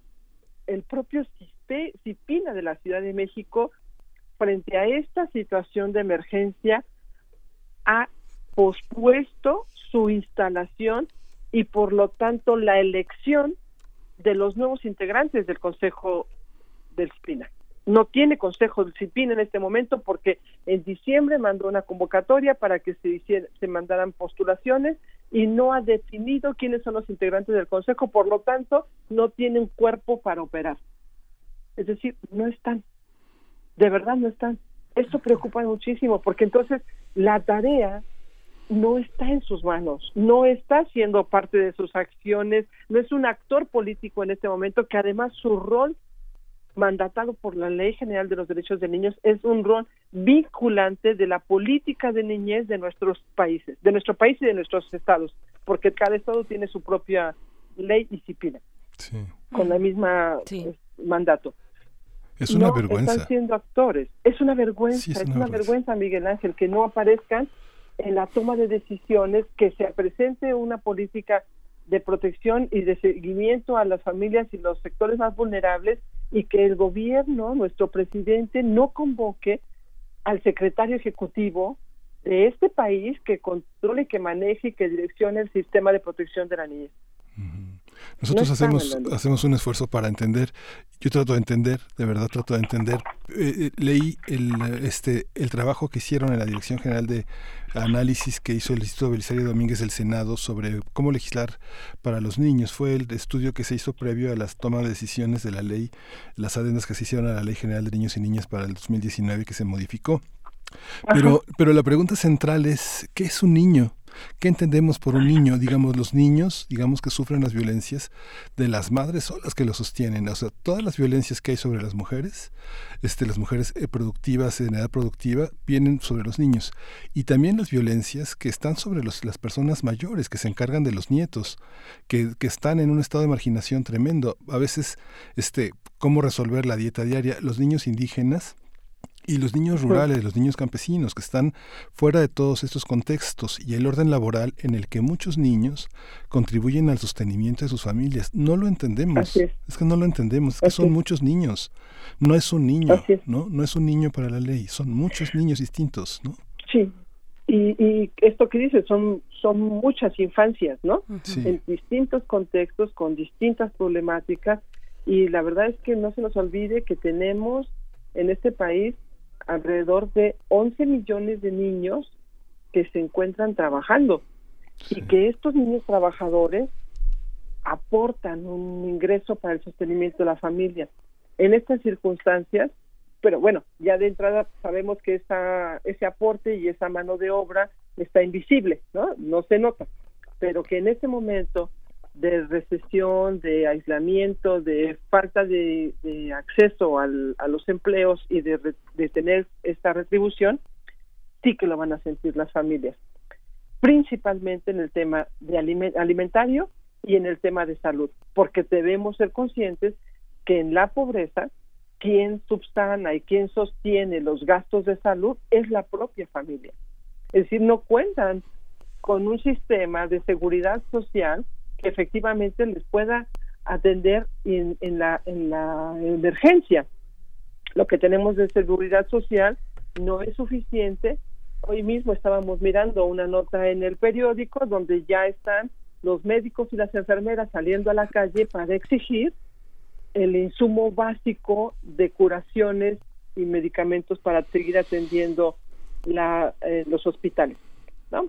Entonces, esto, esto es una, una escalada, va a empezar a, escalar hasta que lleguemos a una situación realmente grave. Si no hay una inyección eficaz y eficiente de recursos, si no apelamos a medidas eh, frente a un estado de recesión y de crisis económica que seguramente en una o dos semanas estaremos ya por, por, por declarar y por enfrentar, que ya lo estamos resintiendo en, en los hogares, eh, y que el Estado tiene que tomar una medida seria y contundente frente a esto.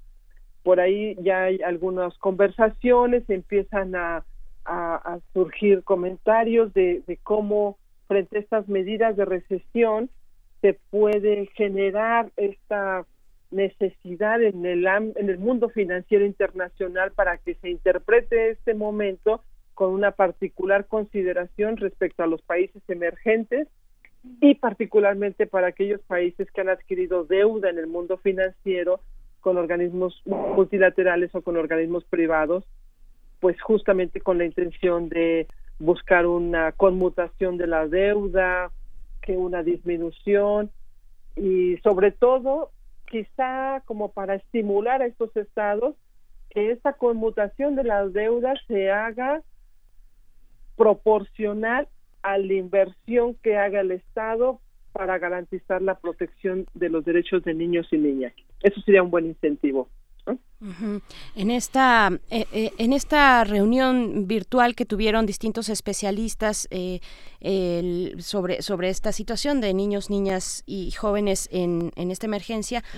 ¿Qué, ideas surgieron? ¿Qué, qué otros incentivos, como, como nos mencionas, eh, qué, qué buenos ejemplos se están realizando en la región con países que pueden ser eh, pues eh, eh, similares al nuestro tal vez con algunos sistemas de salud similares con una asistencia social también eh, más o menos regular como como la que o bueno pues, parecida al menos a la que tenemos en el país en fin qué surgió de esta de esta reunión como propuestas Mira, este es, esta que acabo de mencionar respecto al, al emplazar a los organismos eh, del mundo financiero internacional a la conmutación de la deuda con esta proporción este, de- del, del gasto eh, que se invierta o, del, o más bien con esta proporción respecto a la inversión que se haga para la garantía de derechos de niños y niñas en los países es quizás de las más relevantes.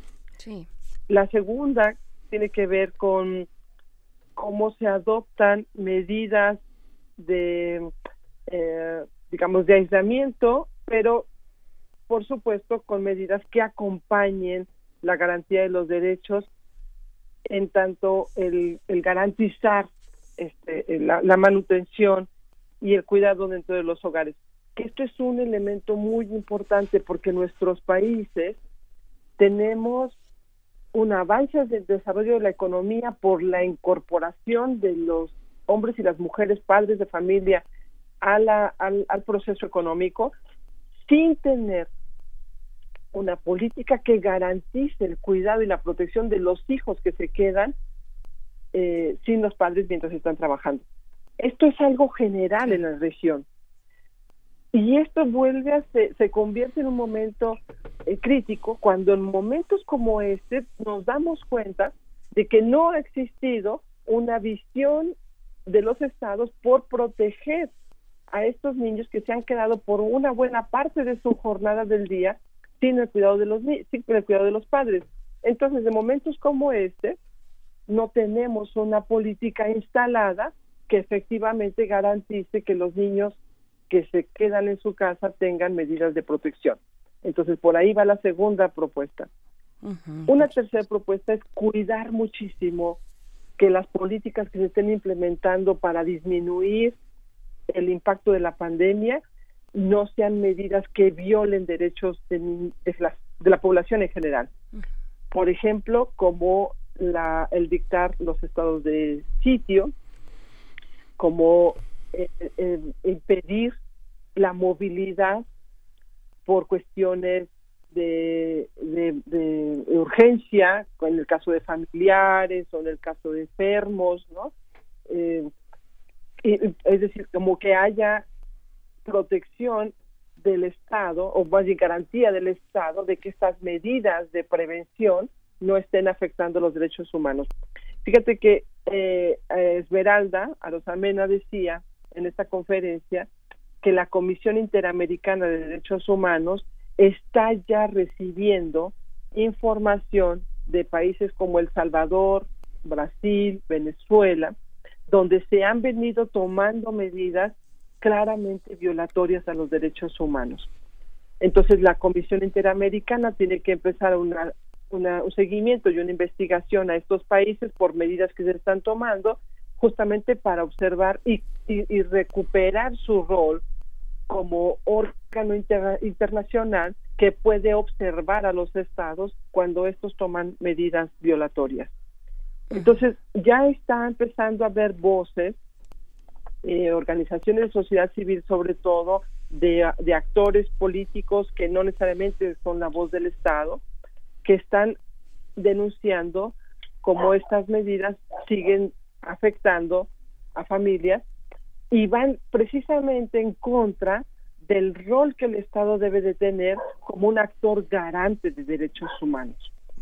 Entonces, bueno, estamos en el, en el momento en el que por el miedo, por el terror, por la, la, la información tan alarmante que nos han venido dando a través de los medios de comunicación, que dicho sea de paso, también tenemos derecho a tener una comunicación adecuada, eh, verídica, comprobada, que efectivamente informe a la población y no que la alarme y que la, la que la someta a una condición de pánico o de miedo, que eso también lo tiene que observar el Estado, por cierto.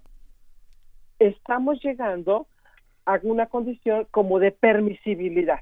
Es decir, como estamos en la urgencia y en el miedo, entonces se puede permitir que el Estado adopte medidas incluso en contra de mis derechos porque aparentemente eh, me, benefician como, como medida de protección. Y tener mucho cuidado para no normalizar esta condición de vulnerabilidad de las familias, de, las, de los habitantes, frente a una política restrictiva, limitante y que efectivamente ha rebasado o empieza a rebasar en algunos países la protección para convertirse en unas políticas amenazantes.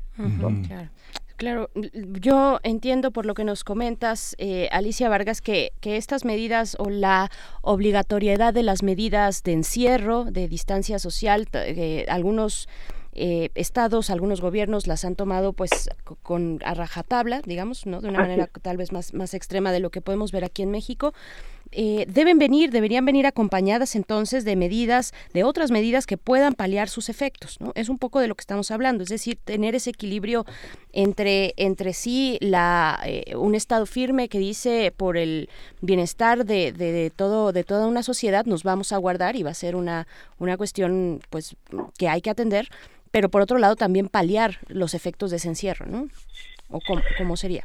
Sí, sí, así, así es, es, este, Berenice. Lo que pasa es que tendríamos que estar alineados a lo que está normando la Organización Mundial de la Salud sin mayor, eh, digamos, eh, rigor, ¿no?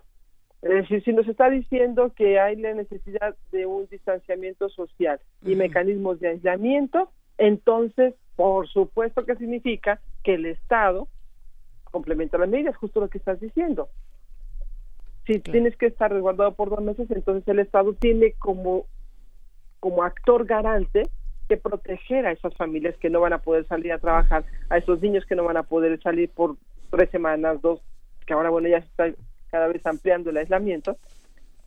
Y, y, y tendríamos que tener justamente un Estado benefactor. En este momento, porque se necesita una política benefactora, un Estado que gara- garante.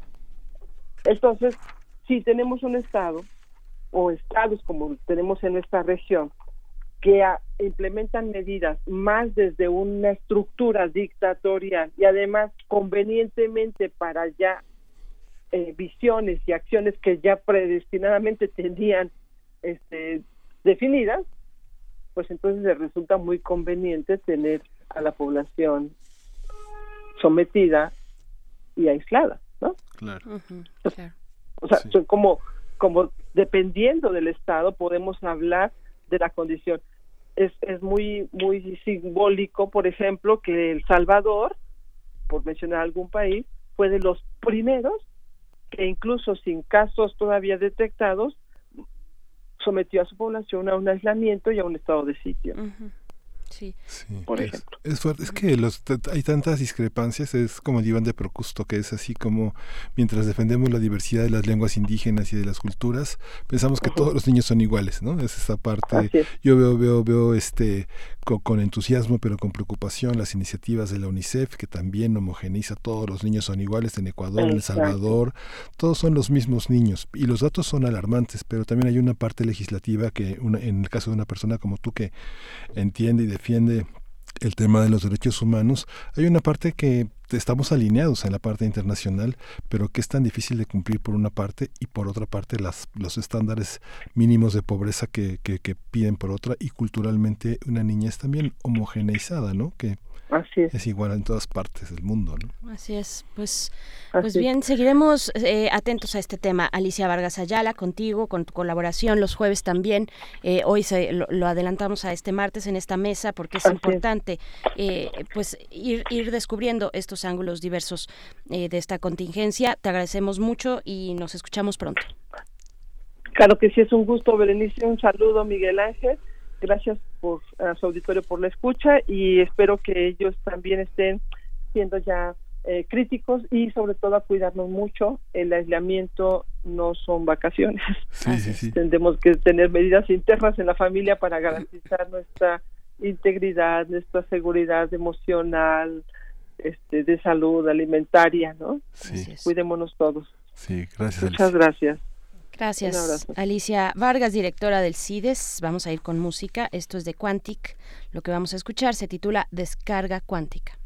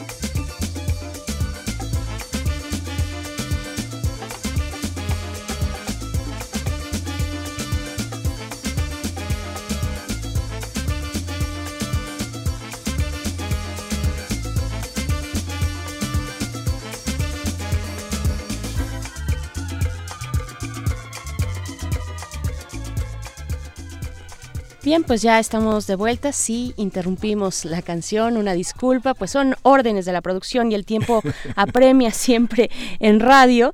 Y, y, pues es que también queremos compartirles lo que, una parte solamente de lo que la Coordinación de Difusión Cultural, a través de sus distintos espacios, está ofreciendo de manera virtual para este encierro, para este encierro en casa, para esta, eh, este momento de, de la, del COVID, de la epidemia, en fin. Y para ello está con nosotros en la línea Amanda de la Garza, ella es directora general de, de Artes Visuales y del MUAC. Entonces, bueno, te damos la bienvenida. Amanda, ¿cómo estás? Buenos días.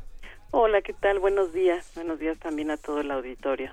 Gracias, Amanda. Pues cuéntanos, por favor, esta décima sala que, que bueno, el, el, el MUAC cuenta con nueve salas y, y, se abre una décima que es digital. Cuéntanos, por favor. Sí, pues se trata de una sala eh, virtual, es decir, es una sala que eh, ocurre en línea desde la página web del museo, en donde vamos a exhibir cada 15 días una obra en video diferente.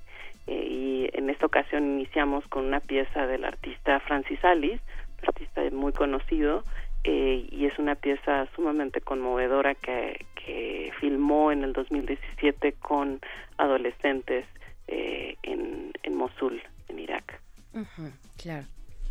¿Por qué, Francis, ¿Por qué esta pieza de Francis Alice? Francis Alice lo, lo, lo, lo, encontramos en México pues prácticamente desde el siglo pasado, recorriendo una ciudad, una ciudad en la que hacía visibles muchas de las cosas que, que no lo eran tanto a través de una gran crónica. ¿Por qué, ¿Por qué ahora recuperar a este gran artista francés? Eh, bueno, no es francés, es belga, ¿verdad?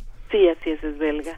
Eh, belga y casi mexicano. Sí, sí, sí. Eh, pues casi toda su trayectoria como artista la, la ha desarrollado Entre nosotros. de- eh, no desde México, pero pero viviendo aquí. Eh, pues creíamos que era muy importante eh, empezar con, con un artista que fuera sumamente relevante para la escena mexicana, por un lado, y por otro lado, algo que nos parecía muy importante era eh, establecer una reflexión también sobre un momento crítico, un momento muy difícil. Y en el caso eh, de la pieza, pues efectivamente se trata de adolescentes que han vivido eh, la guerra, eh, un, estado de guerra, eh, y con ellos realiza, digamos, un, un juego de, de fútbol, pero sin, sin, sin un balón, como una manera de resistencia en donde la alegría y, y la colectividad son una forma de resistencia ante condiciones extremas. Y creo que en cierta medida, eh, si bien no estamos viendo una guerra, sí estamos viendo una situación sumamente compleja eh, globalmente como sociedad eh, y, y de alguna manera tenemos que reinventarnos, eh, pensar en nuevas formas de sociabilidad y precisamente pues esta programación que proponemos eh, y no nada más nosotros sino todo Cultura UNAM eh, intenta generar otros vínculos, otras formas de, eh, de disfrute eh, ante una situación que, que es sumamente difícil para todos. Ujú, por supuesto, Amanda. Eh, ¿qué, qué otras propuestas tendrá esta décima sala, una sala eh, virtual en el MUAC? ¿Qué otros títulos, qué otras propuestas han diseñado para este momento de encierro? Bueno, la idea es que sea sorpresa, Ah, que, se anuncie eh, unos, un día antes de la siguiente pieza, eh, pero por lo pronto eh, eh, lo que hemos planteado es que cada 15 días eh, cambie y, y tengamos una nueva propuesta que también vaya acorde con las líneas de trabajo eh, del museo. Es decir, sí la pensamos como una sala más eh, del museo mientras eh, el MUAC eh, no está abierto físicamente, pero está abierto de muchas otras maneras. Por supuesto. Bien, pues recuérdanos, por favor, cuál es el sitio electrónico, las redes del MUAC para tener toda esta información con claridad. El, sitio web del MUAC es www.muac.unam.mx eh, y las redes eh, del, del MUAC son arroba, en, el caso de Twitter, arroba MUAC-UNAM eh, y también estamos en Facebook, Instagram eh, y ahí también vamos a tener mucha programación tutoriales desde nuestro canal también de YouTube para niños, eh, vamos a rescatar parte del archivo y también otros programas de corte más académico que es también parte de las tareas que hacemos eh, en el museo. Por supuesto. Bien, pues Amanda de la Garza, directora general de Artes Visuales en el MUAC, te agradecemos mucho y les invitamos a seguir este, pues esta programación, esta programación MUAC donde estés. Así lo pueden encontrar con ese hashtag también. Y muchísimas gracias, Amanda. Hasta pronto. Gracias a ustedes, hasta luego. Muchas gracias. Pues ya, ya prácticamente nos, despedi- nos despedimos y nos vamos a despedir con una canción de Raizd. Se llama Tank. Berenice, ya nos vamos. Sí, ya nos vamos. Si no tienen otra cosa que hacer, pues en este encierro eh, pueden visitar radiopodcast.unam.mx y, por ejemplo, eh, eh, escuchar el curso radiofónico sobre el Quijote. Lo pueden encontrar ahí en la sección de podcast de Radio UNAM. Muchas recomendaciones que nos faltan por hacer, pero es poco el tiempo. Muchísimas gracias eh, Arturo González en los controles, Auriel Gámez en la producción, de esta manera física, pero también a todo el equipo y sobre todo a ustedes que nos eh, permiten llegar hasta sus lugares, hasta sus casas. Y pues nos escuchamos mañana a partir de las 7. Nos escuchamos mañana. Esto fue Primer Movimiento. El mundo desde la universidad.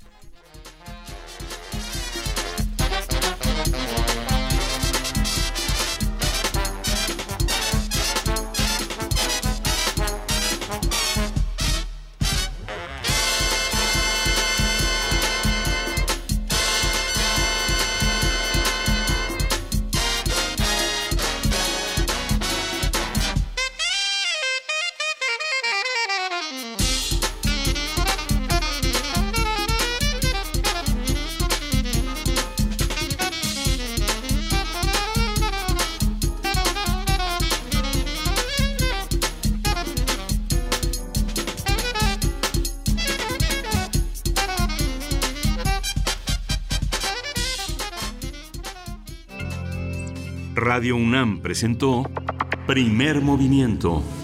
El mundo desde la universidad.